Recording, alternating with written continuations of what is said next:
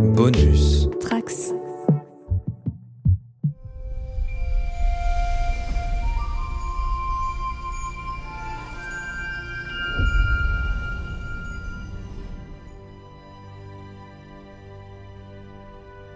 Journal de bord de la capitaine du Cerritos.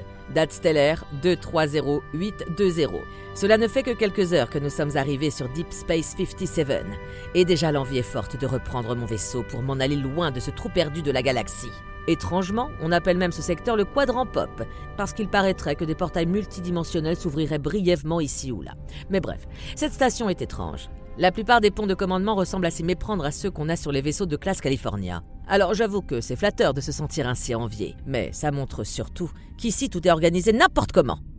Euh, capitaine Je vous écoute. Désolé de vous déranger, mais le commandeur Guillaume aurait quelque chose à vous dire. Oui, capitaine, capitaine Freeman, en fait. euh, Mais alors quoi je- Il peut pas le faire Oui, tout fait, seul avec son propre com badge Ben visiblement non. Les problèmes que la base a rencontrés avec ses relais subespace ont également touché tout le réseau interne lié au Combadge. Du coup, pour échanger avec le Cerritos, ils sont obligés de passer par... Ouais, je, je, là, je peux, je- là, je peux pas parler, mais. euh, Oui, oui, les- je vais lui dire. journaux- Euh, le commandeur me fait vous dire que du a coup ils vont prendre du retard dans l'étude des euh, journaux de bord de mission du Cerritos et que ils sont bien désolés et que... Bah voilà, c'est tout en fait. Ah bah écoutez, dites au commandeur de doubler notre cargaison en Mirabel à Camarian en dédommagement. Dakodak.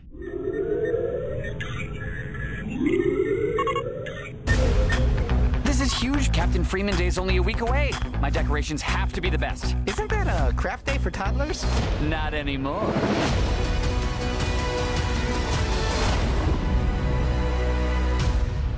Working. Bienvenue à tous les trekkers et trekkies, je suis le commandeur Guigui et je suis ravi de vous accueillir à bord de la base stellaire du Cadran Pop, le podcast sur Star Trek écoutable dans toute la galaxie et surtout sur le flux du coin pop. On va revenir sur le dernier épisode de la saison 2 de Star Trek Lower Decks et nous ferons un petit bilan de toute la saison avec notre équipage habituel, mais avant ça, je vais téléporter à bord les acteurs de doublage de la série Laurent Gris alias l'enseigne Rutherford et Daria Levanier alias la capitaine Freeman.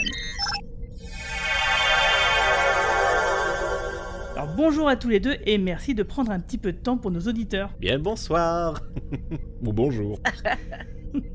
Alors vraiment merci, ça fait vraiment vraiment plaisir. Toi Daria, on t'a connu déjà un petit peu parce qu'on on t'a déjà entendu dans un podcast précédent. Donc du coup, je vais me tourner un peu vers toi Laurent pour essayer de te découvrir un petit peu parce qu'on te connaît finalement pas. T'as suivi donc pendant deux ans une formation d'animateur radio à l'école de Sud Formadia et c'est là où t'avais découvert donc ta passion pour la voix off, tout comme le théâtre. Alors du coup, est-ce que tu peux nous en dire un peu plus sur ta formation d'acteur? Parce qu'il y a quand même un monde entre animer une émission de radio et jouer la comédie, non? Oui, effectivement, il y a, effectivement beaucoup Il y a une frontière entre ces deux univers. Euh, mais en fait, j'ai fait du théâtre pendant de très longues périodes, à tout moment de ma vie, quand j'étais plus jeune, adolescent, jeune étudiant. euh, Donc, euh, mine de rien, la formation théâtrale, je l'ai faite à différents moments de ma vie. Je l'ai un peu perfectionnée évidemment en parallèle, vu que j'étais animateur radio. Et justement, je m'étais dit que faire du théâtre m'aiderait à gagner en aisance euh, face au micro. Ça n'a pas manqué. hein, euh, au final, euh, c'est un inv- investissement qui, a porté ses fruits.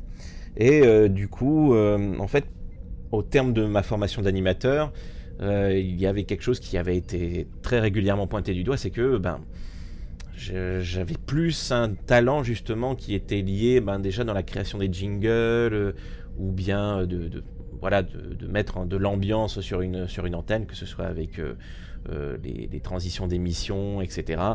euh, vu que j'étais plutôt jovial. Donc, pour le coup, je me suis retrouvé donc voilà, à la fin de mon examen, on m'a dit euh, si tu tentais ta chance plutôt pour faire tout ce qui a justement attrait à, à ces jingles, à ces, euh, transitions audio. euh, et de fil en aiguille, euh, ça a réveillé en moi une très très vieille petite flamme qui, qui n'était pas tout à fait partie. et je me suis retrouvé, voilà, quelques temps après, avec qu'une seule envie, c'était de me lancer dans le doublage.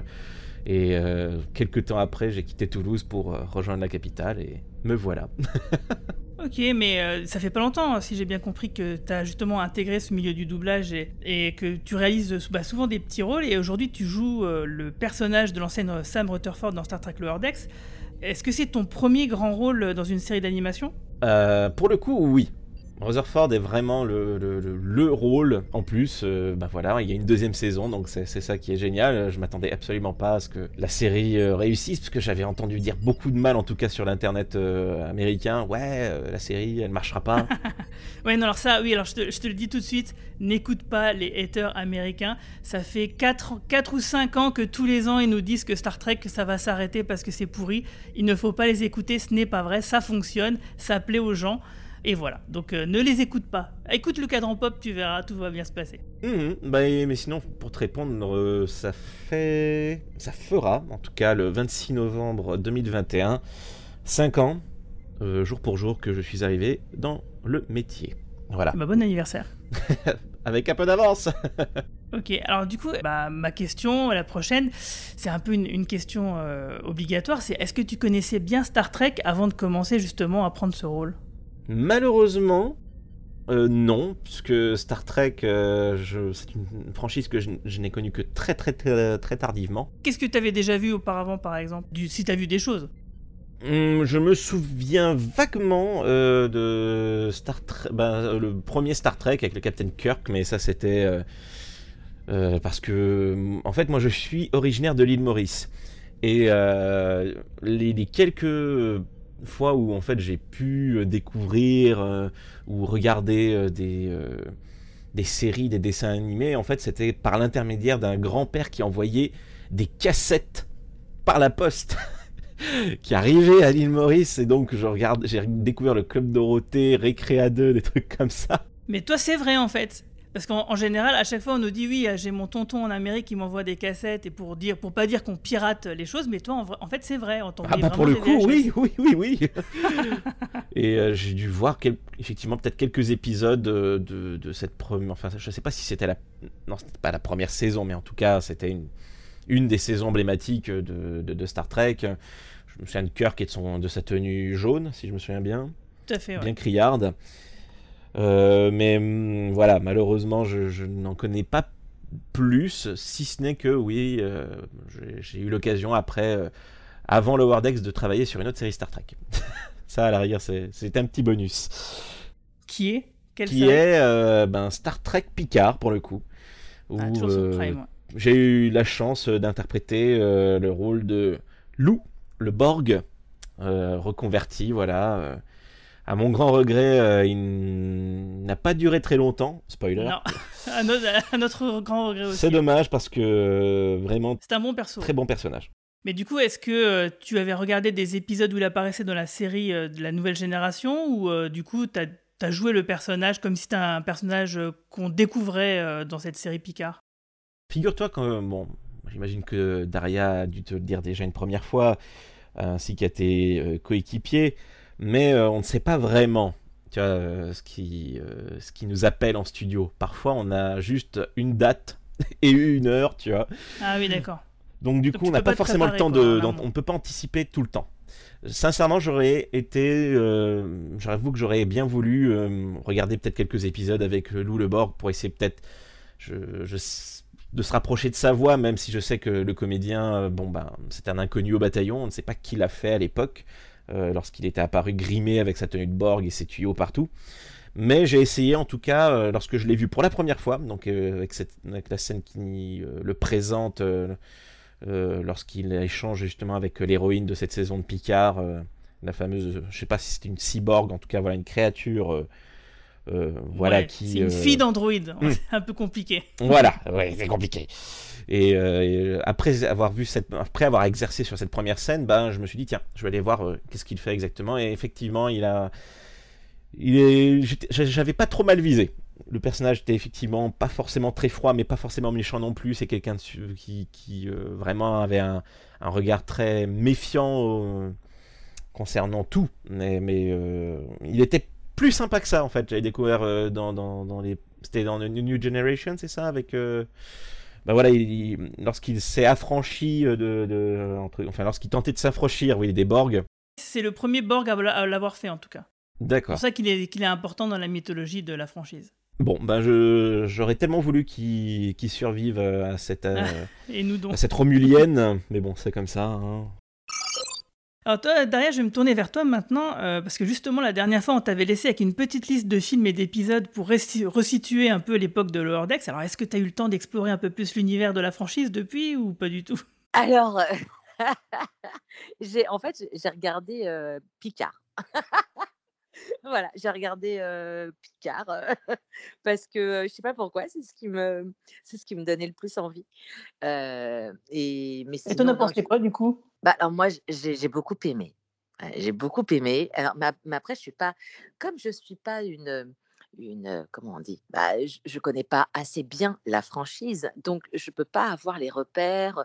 je n'ai pas la connaissance, je, n'ai pas la culture, donc la série me plaît. Bah, C'est intéressant justement d'avoir l'opinion de quelqu'un qui, qui ne connaît pas et pour savoir si en tant que tel, intrinsèquement, la série fonctionne, quoi, en tout cas.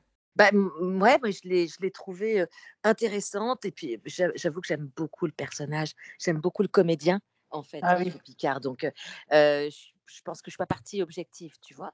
Je, suis- je suis partie complètement conquise. Donc, euh, donc voilà, je me suis laissée avoir. Pour le reste, j'ai pas regardé.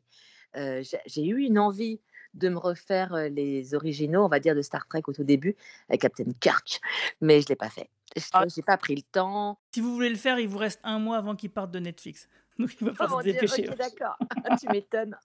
Euh, ben, on va parler un peu de Lower Decks justement euh, parce que la dernière fois, euh, donc du coup ton, ton personnage il avait quand même évolué au cours de la saison 1 mais il a aussi pas mal évolué avec la saison 2 euh, où il est clairement débarrassé de l'intrigue mère-fille avec Mariner donc dès le premier épisode de cette saison 2 ce qui fait que le- la capitaine elle a tout de même plus, un peu plus des intrigues de capitaine de Starfleet, hein, comme on a un peu l'habitude, et d'ailleurs souvent les épisodes débutent par le journal de bord euh, que tu énonces, Tout, ah oui, pratiquement toujours. et, et même s'il s'agit de petites euh, missions en apparence, c'est des vraies missions. Alors du coup, comment t'as vécu justement? J'ai envie de dire, il y a un petit level up quand même euh, au niveau du personnage. Alors oui, mais tu, tu vois là, tu, tu dis que justement avec la fille, euh, la- la- le relationnel avec sa fille a, changé et puis ça s'est arrangé, on va dire. Mais moi, ce que j'aime bien, ce que j'ai bien aimé, c'est que c'est allé encore un peu plus loin quand même euh, dans la relation mère-fille dans cette saison 2. Je trouve que la relation, euh, il y a quelque chose de plus, de plus fort entre elles deux. Je peux pas spoiler, hein, bien sûr, il y a des choses que je peux pas dire, mais j'aime beaucoup comment elle évolue dans cette saison-là. Voilà, je peux pas dire plus. Ben oui, c'est problématique. Euh, mais sinon, pour, euh, pour ta question, oui, il y a, il y a des intrigues un petit peu plus portées euh, sur, euh, bah, sur son commandement, sur, euh, sur, euh, sur les missions euh, qu'elle entreprend, et toujours avec sa bande de bras cassés. mais, mais ouais, je, je trouve qu'il y a quelque chose de plus, euh, de plus hum, soudé avec sa bande de bras cassés, justement. Il y a un peu d'épique aussi euh, qui commence à se mettre en place. Oui, oui, c'est vrai. Après, bah, je, je sais pas, euh, tu as, tu as vu jusqu'où? Ah, j'ai vu bah, jusque- jusqu'au dernier. Ah, t'as vu le passé, dernier? D'accord. Non, non, le dernier qui a été diffusé. Je, je suis pas allé euh, Pour le au-delà. moment, on a Mais au six moment où le podcast, voilà, j'ai vu que les six premiers. Mais au moment où le, podcast sera diffusé, euh, bah, il y aura tout qui aura été diffusé. Mais moi, j'imagine de toute façon, euh, pour moi, c'est clair et net que euh, on va vers quelque chose de plus épique, euh, de plus aventure, et qu'à un moment donné, il y aura du drame qui va se mettre en place. C'est- Pour moi, c'est inévitable. Ça il va, est très fort, il est très ça fort. va, ça va il est très très fort. Non, mais c'est logique. Euh, et c'est pour ça que je trouve que les personnages sont très bien écrits euh, et que c'est une série. C'est pour ça que je trouve que c'est une série qui est sous-estimée et qui, qui mérite euh, justement bah, qu'on s'y attarde. De visibilité, ouais. Ouais, complètement. Au niveau des, euh, des hum, euh, comment dire, de la situation de, de tournage des enregistrements, est-ce que vous avez pu vous rencontrer ce coup-ci cette année? Laurent, tu peux le dire? Malheureusement, non. À la rigueur, on se, on se croisait dans le couloir, euh, l'un armé d'un café et l'autre qui filait pour aller ailleurs. C'est triste, mais on n'a pas, euh, on n'a pas eu l'occasion de retravailler à plusieurs à la barre. C'est, c'est comme ça. Normes sanitaires oblige.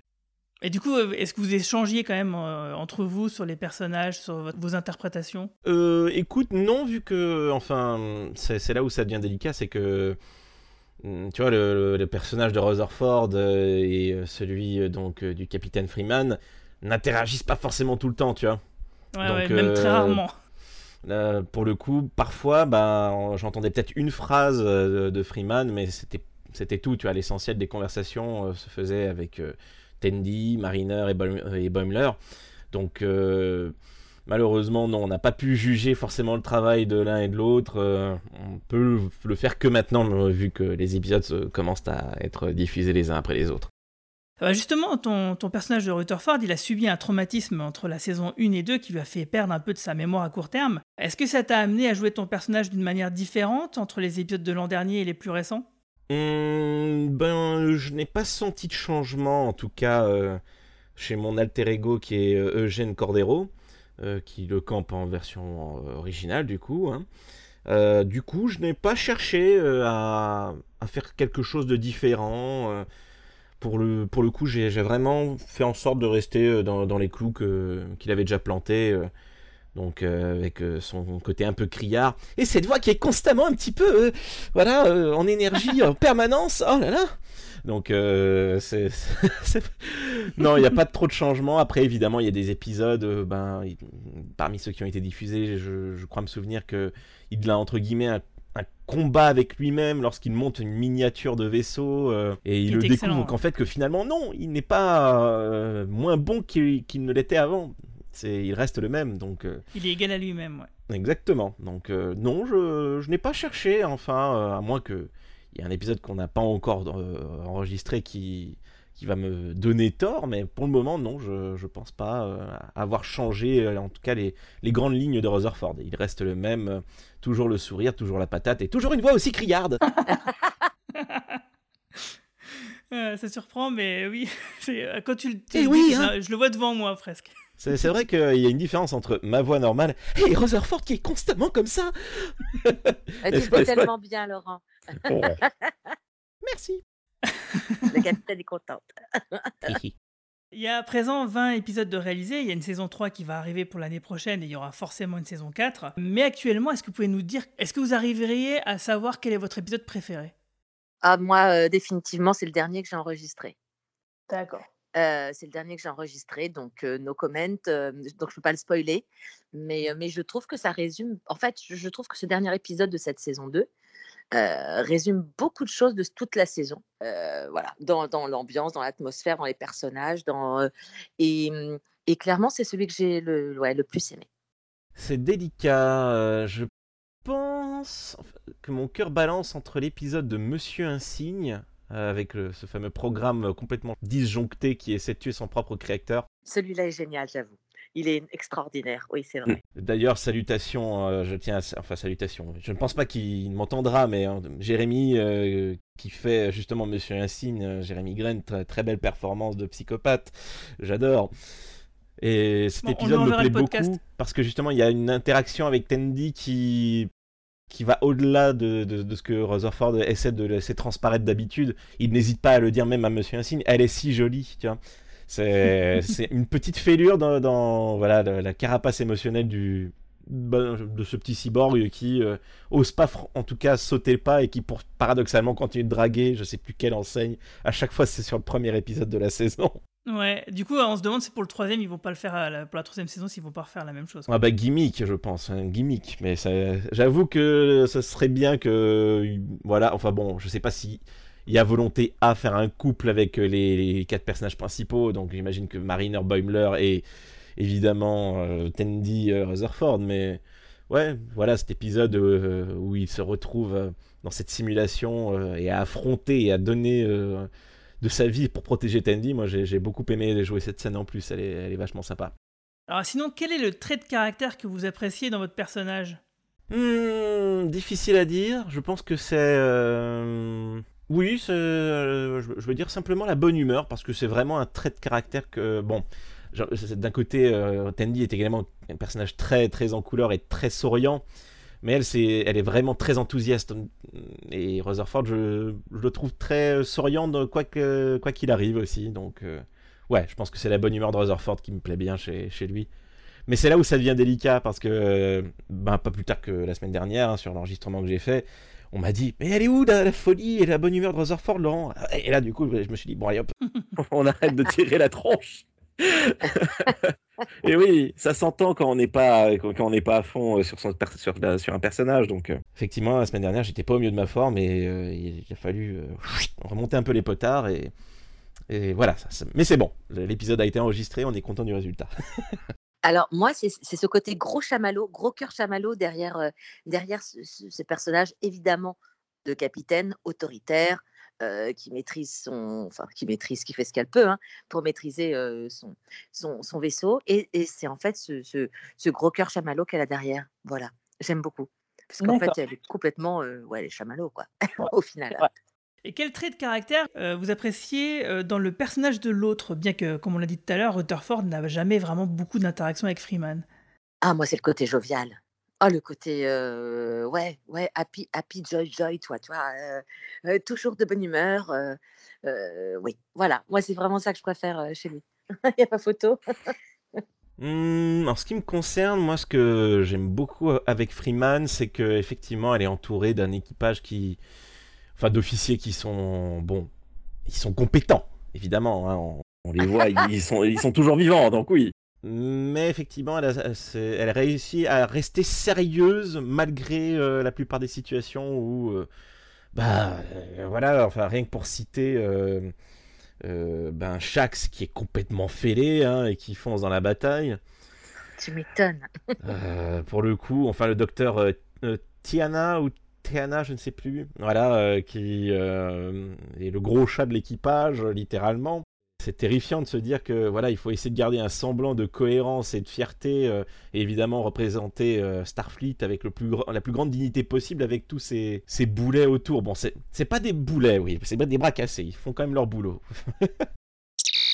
Bah Sinon, euh, pour conclure, qu'est-ce que vous avez comme actualité? Qu'est-ce que j'ai comme actualité? Où est-ce qu'on peut te retrouver en dehors de Star Trek Lower Decks, par exemple? Malheureusement, je n'ai pas grand-chose euh, que je peux annoncer là comme ça parce qu'il y a beaucoup de produits justement où j'ai de belles surprises, mais je peux seulement dire ça va sortir. C'est la seule chose que je peux annoncer. ça. Euh, mais sinon, oui, euh, bon bah on peut me retrouver un peu partout. Hein, euh, Sur les internets. C'est voilà sur les internets, sur Netflix, sur Amazon Prime, sur Disney que sais-je encore. Voilà, j'ai envie de dire tendez l'oreille. hein. Euh, je sais que ma voix euh, n'est peut-être pas euh, la plus reconnaissable de toutes, mais euh, n'hésitez pas. hein, c'est ça fait plaisir de se dire ah tiens on a reconnu Laurent. Si, si, souvent, euh, il y a quand même euh, il y a un public pour ça. hein. Des gens qui, euh, qui, qui cherchent et disent Tiens, cette voix-là, elle me dit quelque chose. Moi-même, je sais que je le fais sur certains films et séries, donc t'inquiète, je pense qu'il y a des gens qui vont le noter.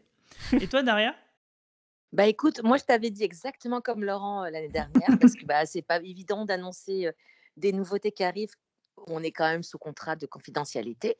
Mais là, ce qui est sorti dans, mes nouveautés, mon actualité, bah, il y a Good Doctor, voilà, où il y a des nouveaux docteurs dans l'équipe et, et je suis docteur Jordan, voilà. Donc en ce moment, en tout cas, je peux dire que c'est une actualité. euh, on peut euh, me voir sur TF1 tous les mercredis soirs euh, dans Good Doctor, dans cette nouvelle doctoresse.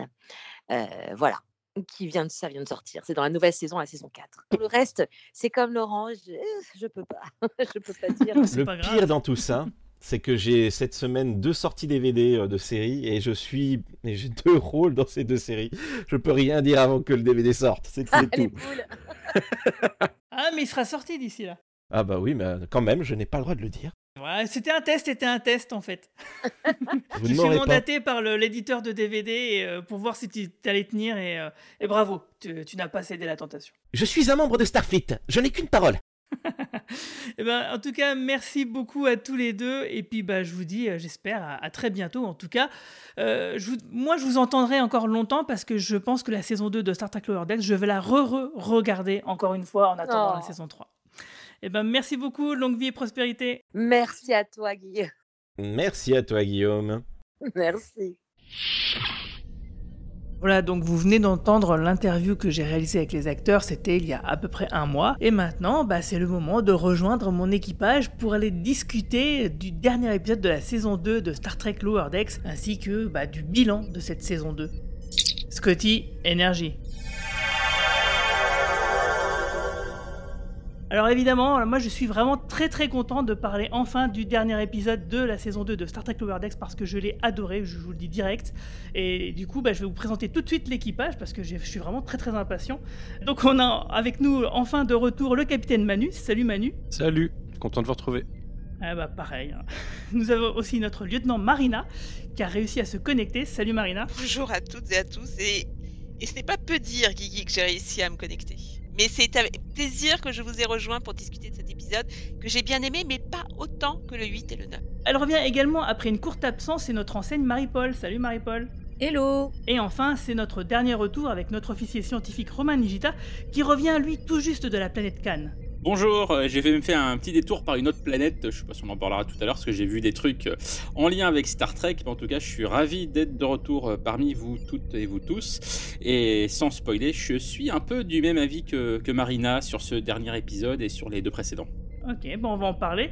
D'ailleurs, euh, donc t'étais à Cannes, mais t'as pas pu assister, toi, à la projection de Star Trek Prodigy, je crois. Ah, c'est méchant de remuer Ouais. le couteau dans la plaie. Alors, en effet, j'ai pas pu y assister parce que, pour euh, des raisons qui n'intéressent strictement personne, euh, bon, j'ai dû euh, quitter Cannes pour aller à Londres. Et à Londres, eh ben, je vais frimer un peu. J'ai vu le fameux set Playmobil de Star Trek avec l'Enterprise gigantesque, qui, est, absolument dingue. Et ce qui est vachement bien, ce qu'on voyait pas jusqu'à présent dans les, petites vidéos de présentation de ce set Playmobil, c'est que certes, il y a la, soucoupe de l'Enterprise avec la passerelle, mais il y a aussi la salle des machines plus bas Ah ouais qui s'ouvre, elle s'ouvre et il y a même des tribules dedans. Oh, oh, wow. excellent. Voilà. Et il y avait un, un Monsieur Spock Playmobil, grandeur nature, enfin c'est Ouais, taille humaine. des photos, ouais. C'est ça. Mais j'étais dégoûté parce que euh, bah, ils vendaient rien. Pour l'instant, ils avaient juste le, le gros set en démonstration, mais ils vendaient ni l'Enterprise ni les petites figurines euh, individuelles. Donc je suis reparti bredouille. Voilà, Ouais, voilà. enfin, tu nous as quand même, tu nous as quand même envoyé de belles photos. Bah oui, quand même, je me suis dit si je peux rien acheter, au moins garder un petit souvenir. Voilà. Donc euh, le moment frime. Mais non, j'ai pas vu Star Trek Prodigy. J'ai pas vu Prodigy. J'étais dégoûté. Justement, on va en parler, et sans doute à la fin du podcast, parce que j'attends un appel subespace, hein, et pas avec n'importe qui, avec euh, l'amiral Alain Carazé. Alors, pour ceux qui ne le connaissent pas, bah, c'est un journaliste spécialiste over the top des séries télé, qui a créé le, le mythique magazine Épisode, a plus récemment tenu le fantastique podcast Previously, et a présenté la culte émission Destination Série durant des années. Et puis c'est aussi un peu beaucoup grâce à lui que des fans de Star Trek de ma génération ont pu explorer la saga dans les années 1990 sur Canal Jimmy. Et bah lui, bah du coup, il est pas comme nous, hein, il est pas comme toi, Romain. Il a vu le premier épisode de Star Trek Prodigy et il sera là pour euh, en parler un petit peu avec nous. Voilà. Et donc, euh, bah, cette petite capsule qu'on entendra à la fin du podcast, eh ben, elle a été enregistrée donc euh, bah, cette semaine lorsque l'amiral Carazé était à Cannes. Alors on aura aussi les- également les capsules des absents, hein, donc de Quentin, de Romain Bramy, de Cyril Michael, bah, qui vont nous dire aussi ce qu'ils ont pensé du final et de faire leur bilan de la saison 2. Alors justement, on va parler tout de suite de cet épisode final euh, de, cette saison, qui s'appelle le premier premier contact, où on voit l'USS Cerritos qui a la tâche de venir en aide à un vaisseau de classe Excelsior lors d'une mission de premier contact justement. Alors sans spoiler, qu'est-ce que vous avez pensé de cet épisode final? Alors on va commencer par toi Manu. Bah écoute, euh, j'ai adoré, mais on n'a pas eu l'occasion d'en parler encore parce que j'avais dû laisser un débrief des cinq premiers épisodes, mais en effet, les trois derniers épisodes de la saison, je les trouve vraiment assez incroyables et c'est le meilleur Star Trek depuis très longtemps. Et cet épisode final, euh, ouais, il y a une intrigue qui est vraiment une intrigue d'épisode de Star Trek avec euh, un problème à résoudre, avec tout qui va impliquer toute l'équipe pour aller sauver, sau- sauver un vaisseau d'une situation inextricable. Et avec autour de ça toute une évolution et une utilisation des personnages qui arrivent assez naturellement à des fins d'arc euh, sur la saison, que je trouve très bien géré. Je trouve que vraiment, euh, j'étais assez étonné en fait dès le début de la saison sur à quel point la série avait changé de niveau en fait entre ces deux saisons, parce que la première c'était assez, euh, c'était sympa sans plus on va dire. La deuxième, je trouve que dès le début, elle a réussi à corriger ses défauts et aller vers quelque chose de vraiment très très bon et du, Star Trek qui fait pas lire Discovery à côté pour moi parce que là on a vraiment plus l'impression que les auteurs ont compris leur univers et comment ils pouvaient s'amuser avec. Je suis tout à fait d'accord avec l'analyse de Manu. Euh, ils se sont vraiment améliorés par rapport à la saison 1 qui était sympa mais sans plus. Là, il y a vraiment des épisodes cultes et le premier, euh, Manu a tout à fait raison, il a clairement redressé la barre. Après, il y a eu des, euh, des épisodes cultes, on va dire. Et là, les, trois derniers sont très bons. Alors, j'ai une préférence pour le, le 8 et le 9, mais cet épisode est quand même très très bon. Il y a de très bons développements de personnages, il y a de l'humour à la Star Trek, il y a plein de références dans cet épisode. Il y a quelques scènes euh, cultissimes dont on va parler, qui concernent le vaisseau, les personnages, les développements. Et, pendant l'épisode, je me suis dit, mais il n'y a pas besoin de faire des épisodes de 3 heures ou des, des- des films de 3 heures pour que ce soit épique et qui ait du rythme. Là, en 20-25 minutes, c'est c'est bouclé. Mais euh, voilà, Et toi Marie-Paul? Bah, j'ai trouvé effectivement, euh, je suis assez d'avis avec Manu et, et Marina, ça, ça dépote euh, vachement, euh, c'est hyper cool, il y a plein de choses qui se passent. Alors j'ai pas toutes les références bien évidemment, comme vous autres, néanmoins ça envoie du lourd quand même. Ça fait un bon, je trouve que c'est un bon épisode de conclusion de saison avec un bon cliffhanger à la fin effectivement qui dit oh non il faut attendre un an! Et j'étais en train de me demander si j'avais euh, préféré les précédents ou pas, ou juste euh, je trouve que la fin de cette fin de saison n'a fait que progresser et, euh, et du coup effectivement le début était un petit peu chaotique et au final on se retrouve avec un truc euh, qui fait sens, qui, euh, qui marche bien, euh, il y a une bonne cohésion d'équipe, etc. Donc, euh, donc non, non, plutôt, plutôt contente. C'est marrant que tu parles des références parce que je trouve que la deuxième partie de saison montre que la série a réussi à, à s'extraire de son besoin de faire des références, mais pourtant quand elle les fait, elle les fait vachement bien quoi. Exactement. ouais, ouais. Et toi, Romain? Bah moi j'ai un, avis euh, plutôt proche de celui de, Marina, c'est-à-dire que euh, j'ai trouvé ce dernier épisode de saison euh, très sympa, mais j'ai préféré les épisodes 8 et 9. Et je pense bon, qu'on est tous d'accord que dans sa globalité, la saison 2 est supérieure à, la 1 euh, pour tout ce qui a été dit, pour le, fait que les personnages sont beaucoup plus creusés, le fait qu'on est moins dans des références gratuites. Et, c'est marrant parce enfin moi j'y retrouve malgré tout la même structure que dans la saison 1, c'est-à-dire que la, saison monte en niveau au fur et à mesure des, des épisodes, très clairement. Euh, sur la saison 1, là aussi, mes épisodes préférés, c'était les 8 et 9, et c'était pas le, pas le 10. Et là, c'est pareil. C'est peut-être parce que les 8 et 9 sont un petit peu plus euh, high concept, on va dire. Euh, donc là, le 8 cette année, c'était avec tous les holodecks, et, le 9 avec les lower decks des autres vaisseaux. Et finalement, dans le 10, on est plus uniquement dans de l'action. On n'a pas on pas une intrigue basée sur une idée de science-fiction.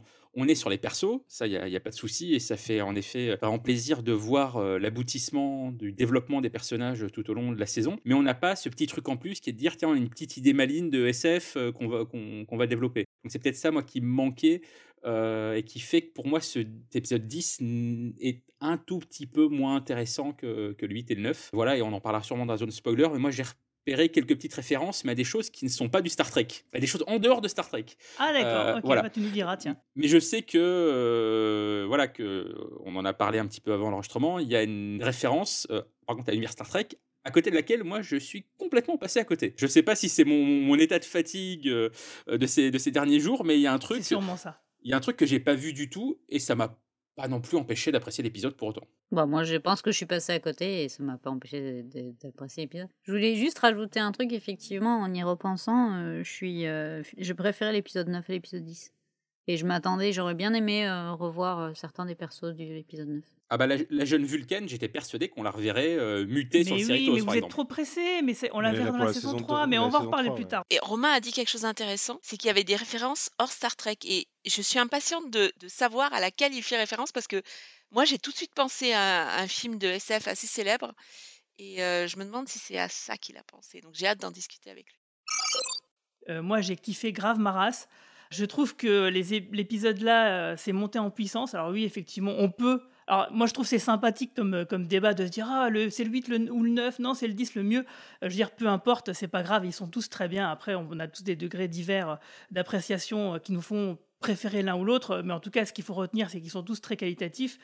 C'est juste que je trou- je trouve un petit peu dur, euh, Romain, quand tu dis qu'il y a la petite idée en plus. Bah, moi, je trouve que l'idée en plus ici, dans cet épisode, c'est la, gestion euh, du, du vaisseau, dont on parlera dans la, zone spoiler, que je trouve que c'était vraiment une super idée. Et oui, effectivement, pour moi, l'équipe euh, de- des auteurs et autrices de Mike McMahon, il faut leur confier Discovery, parce que pour moi, c'est eux qui ont tout compris de ce qu'est l'univers et ils ont coché toutes les cases de ce qu'il fallait cocher. Et effectivement, encore une fois, je suis aussi d'accord avec Manu, dans le sens où les références, dans la deuxième partie de la saison 2, eh ben, elles sont font beaucoup plus discrètes, elles font beaucoup plus sens, et euh, c'est c'est pas un, un catalogue de drop name qui, qui continue comme ça juste pour faire des blagues. Là, Parce c'est que vraiment... c'est pas, c'est pas forcément discret. Mais par exemple, l'épisode 8, les holodecks qui reprennent plein de Oui, morceaux de la mythologie de Star Trek, c'est incroyablement bien géré. Ah, complètement. Ouais, ouais, Il y, a un vrai- il y a un vrai équilibre. Ah bah, Euh, c'est si vous- l'inverse total de l'épisode avec le collectionneur, qui là c'était Oui. vraiment du truc complètement gratuit, mais, mais du genre, ok, on le fait une dernière fois, on sait qu'il faut plus le faire, on le fait une fois et après c'est fini. Ouais, il y avait un peu de ça, parce que en plus de ça, si tu pouvais, il y a un épisode où tu pouvais te le permettre, c'était bien celui-ci. Quoi. Avec le collectionneur, c'est vrai que le concept euh, s'y prêtait à merveille. Et moi, je suis assez euh, contente de, cette, de tout ça, euh, parce que bah, voilà, moi, j'ai vraiment vibré. euh, L'action, elle était vraiment fantastique. euh, C'était mené tambour battant. Il y avait une musique incroyable, une mise en scène incroyable. Les acteurs de doublage étaient fantastiques. Franchement, voilà, pour moi, c'était vraiment parfait. Et du coup, on va rentrer directement dans la zone spoiler, qu'on puisse vraiment en débattre euh, de fond en comble. Red alert! Ah, encore une fois, Beckett Mariner sauve la situation. Bien sûr, ma mère va s'en attribuer tout le Oh, mérite. la ferme T'es énervé parce que tu veux pas qu'elle parte Et alors, qu'est-ce que ça peut faire? On n'avait jamais été aussi proches depuis des années et d'un coup, elle décide de partir. C'est n'importe quoi. Et euh, je lui ai dit que je voulais vraiment plus jamais bosser avec elle. Le capitaine a besoin de notre soutien et du tien plus que tout. Alors, à l'issue de cette mission de secours, soit on sera tous morts, soit elle quittera le vaisseau. C'est vraiment là que tu veux en rester avec elle? Non, mais je peux pas arranger les choses maintenant. Je dois aller déverrouiller ce panneau à la noix. Non, sûrement pas. Boimler va le faire. Vous comprenez pas ma famille Arrête C'est nous, ta famille On sera toujours là pour toi. Et en ce moment, on se dirige vers un paquet de dangereux débris de l'espace Waouh, Tendi, j'ai... Tais-toi Fais-nous confiance. On peut le faire. Va sur la passerelle, excuse-toi et assure-toi que ta mère nous fasse pas tous tuer Vous avez raison. Ah, Tu t'en charges, Boimler Oui, vas-y Merci, c'est gentil. J'y vais tout de suite Warning. Donc, on a l'épisode qui débute donc avec le briefing où on apprend que le Cerritos sera avec euh, l'USS Archimède, qui est commandé par la capitaine Sonia Gomez, qui est jouée par euh, Lyncia Naff en VO, pour une mission de premier contact. Mais dans ce- cette mission de premier contact, il y a un élément instable qui est un planétoïde du système. Donc, on verra plus tard que ça va avoir une importance évidemment capitale. Alors, est-ce que vous avez reconnu cette capitaine Sonia Gomez? Bah, On pas l'a du vu tout. Déjà dans d'autres épisodes, ouais. Ouais, est-ce que tu saurais me dire lesquels? Tu avec Q Ouais, exact, c'est euh, Q Wu, Dr Q en, VF, c'est euh, le fameux épisode où il rencontre les Borg.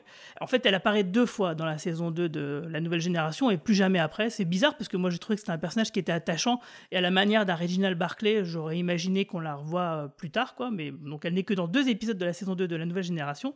Elle est aussi donc du coup de, son deuxième épisode, c'est l'épisode, le fameux épisode avec les paclettes justement. Donc euh, comme quoi tout est lié. Et en fait, ce personnage-là est intéressant dans Star Trek Lower Decks parce que c'est la Lower Decks originale, dans le sens où c'est une enseigne complètement gaffeuse, euh, qui est une sorte de, de Boimler euh, qui parle beaucoup, euh, qui veut impressionner ses supérieurs, qui fait n'importe quoi et qui renverse un, un chocolat chaud directement sur Picard et en essayant de l'essuyer, elle lui étale le chocolat en plus sur l'uniforme et c'est un ça, incident. ref. Voilà, elle en fait, elle y fait une référence à un moment donné parce qu'il y a une enseigne qui se vautre sur la, la passerelle et elle lui dit "Ne t'inquiète, moi j'ai fait pire que toi." hein.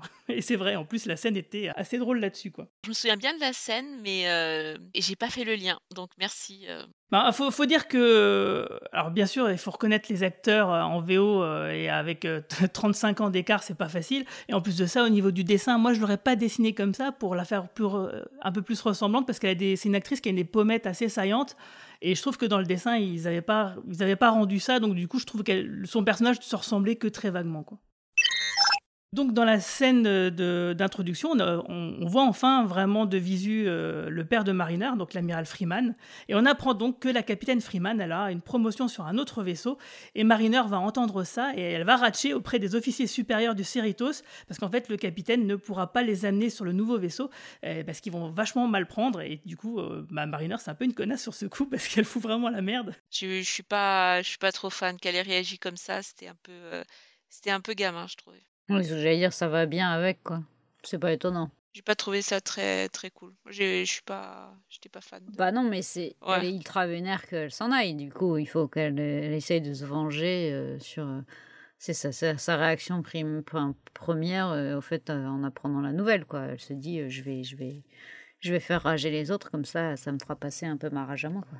Mais ce qui est drôle, c'est que c'est qu'au départ, euh, dans la saison 1, elle veut pas travailler avec sa mère, et là, elle, euh, elle est en rage parce que sa mère s'en va. Donc ça montre aussi l'arc du, du, du perso qui avait enfin accepté de travailler avec sa mère et de, de le dire en plus à tout le monde que c'était que c'était elle. Donc c'est rigolo, je trouve, de voir comment comment elle a bougé en, en deux saisons. Ouais, et puis elle réagit d'une manière puérile, ce qui est cadre complètement avec le personnage bah, qu'elle est. Quoi. Et effectivement, ça fait partie de son arc à elle euh, d'é- d'é- d'évolution, comme on va le voir à la fin de l'épisode. Alors, je sais pas Mais si vous j'aime avez bien comment les, les autres persos réagissent. C'est pas- C'est Bill Hobbs, je crois, qui, euh, qui pète un plomb à un moment. Oui, euh. avec des fucks qui sont bipés. Oui. Euh, moi, j'ai une question. bipé euh, Oui, c'est bipé. En français, c'est bipé. En, En VO, c'est encore plus drôle. Je trouve que c'est encore plus drôle quand, c'est- quand c'est bipé, justement. Parce que tu sais très bien ce qu'il dit. Moi, c'est une question que je me pose à chaque fois. Je comprends pas pourquoi c'est bipé. Je veux dire, euh, il y a des avertissements. euh, si c'est, si on peut pas dire des gros mots qu'on les bip alors que c'est sur une plateforme, enfin, je veux dire, Mais est-ce qu'ils le font pas exprès mettre, quoi. Justement, je dis, moi, ça, me, ça me fait tellement rire, je me demande si c'est pas fait exprès. Pour le côté, euh, c'est Star Trek, attention, mais les, les personnages disent quand même des gros mots. Je crois pas que ça soit Je fait pense que c'est hein. fait exprès? Non, non, je pense Mais pas. Moi, je trouve ça drôle, en fait. Mais non, mais, mais dans euh, Battlestar Galactica, ils disent frac euh, toutes les 30 secondes. euh, Oui, mais frac, c'est pas, c'est euh, pas fuck. Il y a un petit côté cool. Oui, mais frac, c'est pas fuck. Si, si. Non, mais techniquement, ils disent pas fuck, en fait. C'est frac, justement le contournement pas- de l'époque pour pouvoir dire ça. fuck sans dire, sans dire fuck. Et le dire toutes les 30 secondes. Donc non, pour moi, c'est pas, c'est pas fait exprès. euh, c'est, c'est bipé, point, parce que c'est. Moi, je pensais que c'était c'était c'était volontaire, en fait, que c'était un, un ressort comique. Bah, moi, je pense pas, hein, parce que j'ai l'impression, je vois ça dans. Euh, Je crois que même si c'est dans Rick et Morty, ils font pas aussi la même chose, il y a pas aussi des bips. Donc, euh, moi, je comprends pas euh, ce, ce truc-là. Si on peut pas dire les gros mots dans, dans un truc qui est pour adultes, bah autant ne pas en mettre. Enfin, je comprends pas le délire. Je sais pas Après, ça tu as vient. toujours des versions non censurées qui sont téléchargeables en général, donc c'est qu'elles doivent être accessibles sur un service quelconque. C'est qu'il y a les deux versions qui existent, quoi. Télécharge. Mais je sais que pour euh, les South Park, par exemple, il y a les versions uncensored qui sortent quasiment en même temps. Mais justement, South Park, euh, il y a jamais eu de bip? Si. Si, si. Si, si, aussi. Putain, Spark, il n'y a pas de bip. Attends, euh, non, c'est pas possible. Moi, je la regarde sur Game One. en? Sur... Il y en a pas tout le temps. Ah bah, en VO ou en VF, moi, j'ai jamais vu de bip. hein. Non, parce que t'as regardé les versions non censurées. Bah, sur Game One, il passe ça peut-être, alors je sais pas. ok. Euh, bon, on va revenir un petit peu à Star Trek. Donc, on a Tandy qui croit que la docteur Théana veut la virer euh, et du coup, elle est triste. Et on a coup, euh, Rutherford qui va l'amener faire le tour du vaisseau euh, pour qu'elle en garde un bon souvenir. Alors, j'ai trouvé ça, euh, je trouve ça très mignon. Ouais, euh, elle faut- euh, elle a le syndrome de l'impostrice, la pauvre, et elle- elle vit chaque, euh, chaque moment euh, de changement, d'affrontement, euh, comme si c'était le, dernier, comme si elle allait ne jamais s'en relever, jamais s'en remettre. Il faudrait pas qu'ils abusent trop de ce ressort euh, sur ce personnage. C'est pas la, pas la première fois qu'ils le font, du coup. euh, C'était, mignon, mais euh, on peut peut-être le faire évoluer et passer à autre chose, quoi. Bah justement, la fin de son arc euh, semble Ouais. la faire évoluer vers quelque chose d'autre. Et euh, moi, j'ai beaucoup aimé les deux arcs de, de Tandy et de Rutherford en parallèle. Euh, je trouvais que c'est ceux qui, euh, qui touchaient le plus les émotions. Et ouais, Tandy de son côté, euh, en plus à la fin, il y a la, la double référence placée du coup, et, et, euh, et, euh, il y a un peu le, côté jeu psychologique de qui tu cites. euh, Enfin, dis-moi qui tu cites et je, je te dirai qui tu es, tu vois. Sur le, elle, cite Jadzia et, sa chef cite Spock du coup, pour citer deux, deux postes un peu similaires. Mais euh, ouais, j'ai bien aimé, j'ai bien aimé son arc. euh, ça fait partie des, des trucs un peu plus intimes qui sont un peu en dehors de l'action, quoi. Ça, donc ça peut-être un peu en dehors du reste de l'épisode de ce point de vue-là, mais euh, mais je trouve ça bien d'avoir une fin d'arc en fin de saison comme ça. Et puis il n'y a pas que ça, il y a aussi le fait que, si on, on se réfère à la fin de l'épisode, c'est Rutherford et euh, Tandy qui remettent euh, Boimler et Mariner sur le droit chemin pour les mener à l'action, en fait. Parce qu'à un moment donné, il y a un moment de flottement. Mariner, elle hésite à, aller s'excuser auprès de sa mère. Boimler, il hésite à, aller faire euh, une action euh, très importante. Et puis finalement, c'est eux qui leur, qui leur bougent le cul qui prennent les choses en main, euh, contrairement à d'habitude. Et, du coup, là, ils prennent vraiment du galon tous les deux. Mais et je pense que dans la troisième saison, euh, il va y avoir un arc autour de Rutherford et de ce qui s'est passé. Ils sont en train, je pense, de les faire évoluer pour les faire moins second couteau, moins personnages euh, secondaires, pour les, les faire entrer dans une autre dimension, je pense. Je suis assez d'accord parce que la saison 1, c'était un peu la saison de Mariner. La saison 2, je dirais que c'était un peu la saison de Boimler. Et puis là, du coup, bah, pour la 3, ça sera plus Tandy et Rutherford. Et du coup, justement, Boimler, lui, il réalise une banderole pour le jour du capitaine. Donc, euh, oui, on lui dit, c'est les enfants qui font ça. Bah oui, comme dans l'épisode de la nouvelle génération avec le jour du capitaine Picard, euh, c'était les gamins de maternelle qui faisaient la banderole. Bon, bah là, c'est Boimler. D'accord. C'était mignon, c'était mignon. Mais à côté de ça, il a un, arc héroïque euh, assez important. Je trouve que son évolution dans la saison est vraiment, vraiment plutôt incroyable, quoi, parce que il, était presque destiné à être un, loser pendant un moment, et en fait, il est bah, déjà fin de saison 1, il passe euh, sur le Titan, et, euh, et en saison 2, là où je m'attendais à une sorte de de revoir, tu vois, le, le clone de téléportation et avoir une sorte de d'évolution, euh, enfin de comparaison de l'évolution des deux avec euh, Bumler qui serait, qui se sentirait peut-être ridicule par rapport à l'autre. Je m'attendais à ce genre d'intrigue en fait à partir du clone de téléportation. Et en fait non, il a juste euh, évolué de son côté et plutôt bien. Et à la fin, c'est lui qui, euh, enfin c'est lui qui débloque la situation quoi. Déjà, il avait sauvé la situation dans l'épisode 8 avec tous les, les holodecks. Ça, c'était génial, franchement. Ah, mais l'épisode avec- 8 avec son arc sur les Borg, Ah, c'est incroyable. génial. Et encore celui d'avant, où il a réussi à berner le- le- L'ordinateur. l'ordinateur maléfique. Oui, Ouais. oui, oui.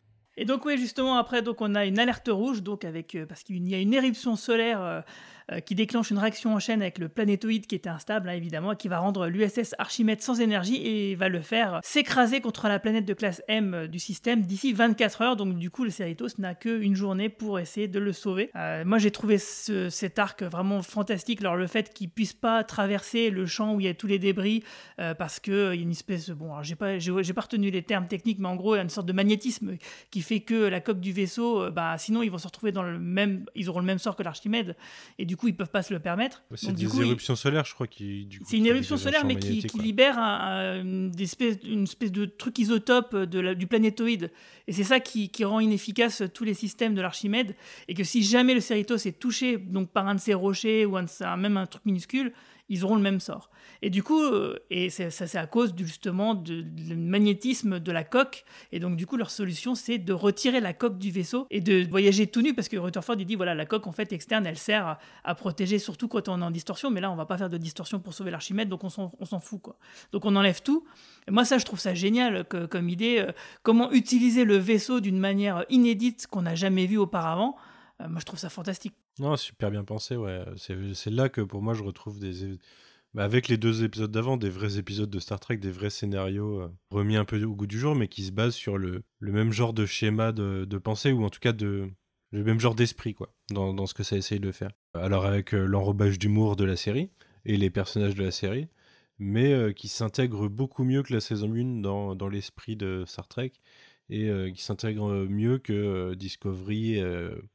Un peu plus euh, qui, faisait mieux en saison 3 du coup mais que les deux premières saisons de Discovery dans la captation de l'esprit de la, franchise. Ah, c'est marrant, moi je suis beaucoup moins enthousiaste que vous sur cette idée de, de coque à démonter. Euh, très honnêtement, j'ai trouvé ça vraiment ultra tiré par les cheveux. D'où ça sort cette idée qu'il y a une coque interne, une coque externe, on peut en virer une garder l'autre.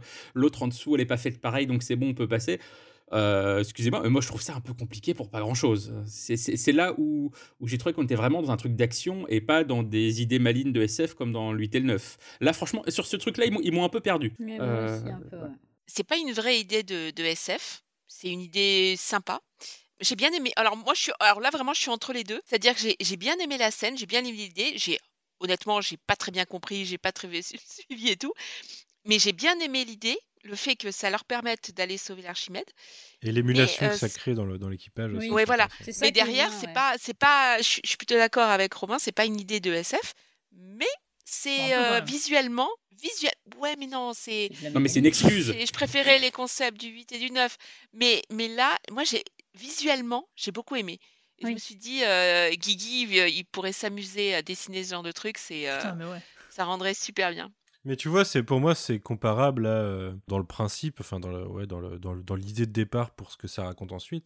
C'est comparable à des épisodes comme euh, Next Gen où tu avais les espèces de rayons qui nettoient l'Enterprise là et puis Picard qui est bloqué dedans avec un commando qui euh, qui essaye de prendre le- l'Enterprise. Ah oui, c'était le même genre de de, Hard. de- D'ailleurs, dans l'espace. Ouais, c'est ça, c'est d'ailleurs dans l'espace. Il passe au caroche et pendant ce temps-là, Picard, il se fait traquer. C'est ça. Pendant ce temps-là, Picard est bloqué dans le truc alors Mais que justement, ça tue mais- tous mais- ceux qui sont à bord normalement. Mais je suis d'accord avec toi. C'est justement c'est équivalent dans le sens où c'est un épisode qui est sympatoche dans Next G, mais c'est pas non plus le meilleur épisode de la série. Et là ouais, pour moi c'est pareil. tu vois, c'est pas. Ce que je veux dire, c'est que le, ce plot de base, il est là pour servir, euh, servir les personnages en fait. Et mais je suis, ils- je suis comment ils d'accord. Mais le truc c'est que euh, je suis d'accord avec toi. Justement, c'est une excuse. Et dans ce que je préférais dans le 8 et le 9, c'est que ça allait plus loin qu'une simple excuse. Voilà, c'est c'est juste la, la différence que je fais en- entre les deux. C'est sûr que là, le, le- le thème, euh, le cœur de l'épisode, c'est justement l'équipage lui-même euh, face à l'adversité, plus qu'un moyen technique, etc., qu'on va explorer. Euh, mais moi, ce que j'ai trouvé vachement intéressant, euh, c'est qu'ils font quand même l'effort d'introduire l'idée d'une manière... euh, euh, crédible. C'est-à-dire déjà, ils explorent toutes les Ouais. solutions euh, habituelles, euh, le, le- le déflecteur, le rayon tracteur, enfin tous les trucs qu'on connaît. Ils réfléchissent, tac, il n'y a rien qui est possible.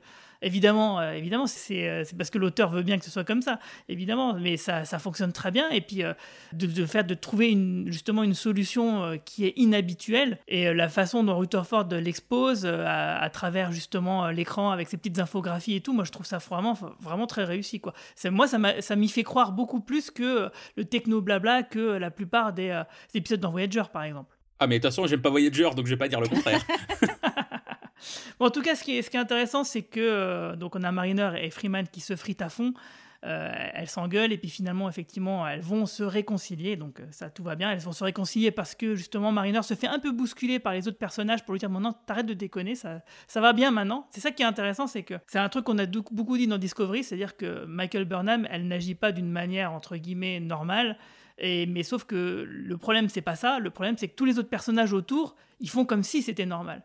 Alors que là, euh, clairement, dans euh, Lower Decks, ils disent à Mariner, bah non, là tu déconnes. Euh, Donc là, c'est beaucoup plus crédible. Les interactions humaines entre les personnages sont vraiment plus euh, bah, mieux écrites, hein, tout simplement. Et euh, ce qui est intéressant, j'ai pensé à toi, Romain, euh, c'est que du coup, Boimler, quand il doit aller retirer le dernier panneau de l'intérieur, bah, ça se fait dans la cuve des fameux dauphins dont on avait déjà parlé.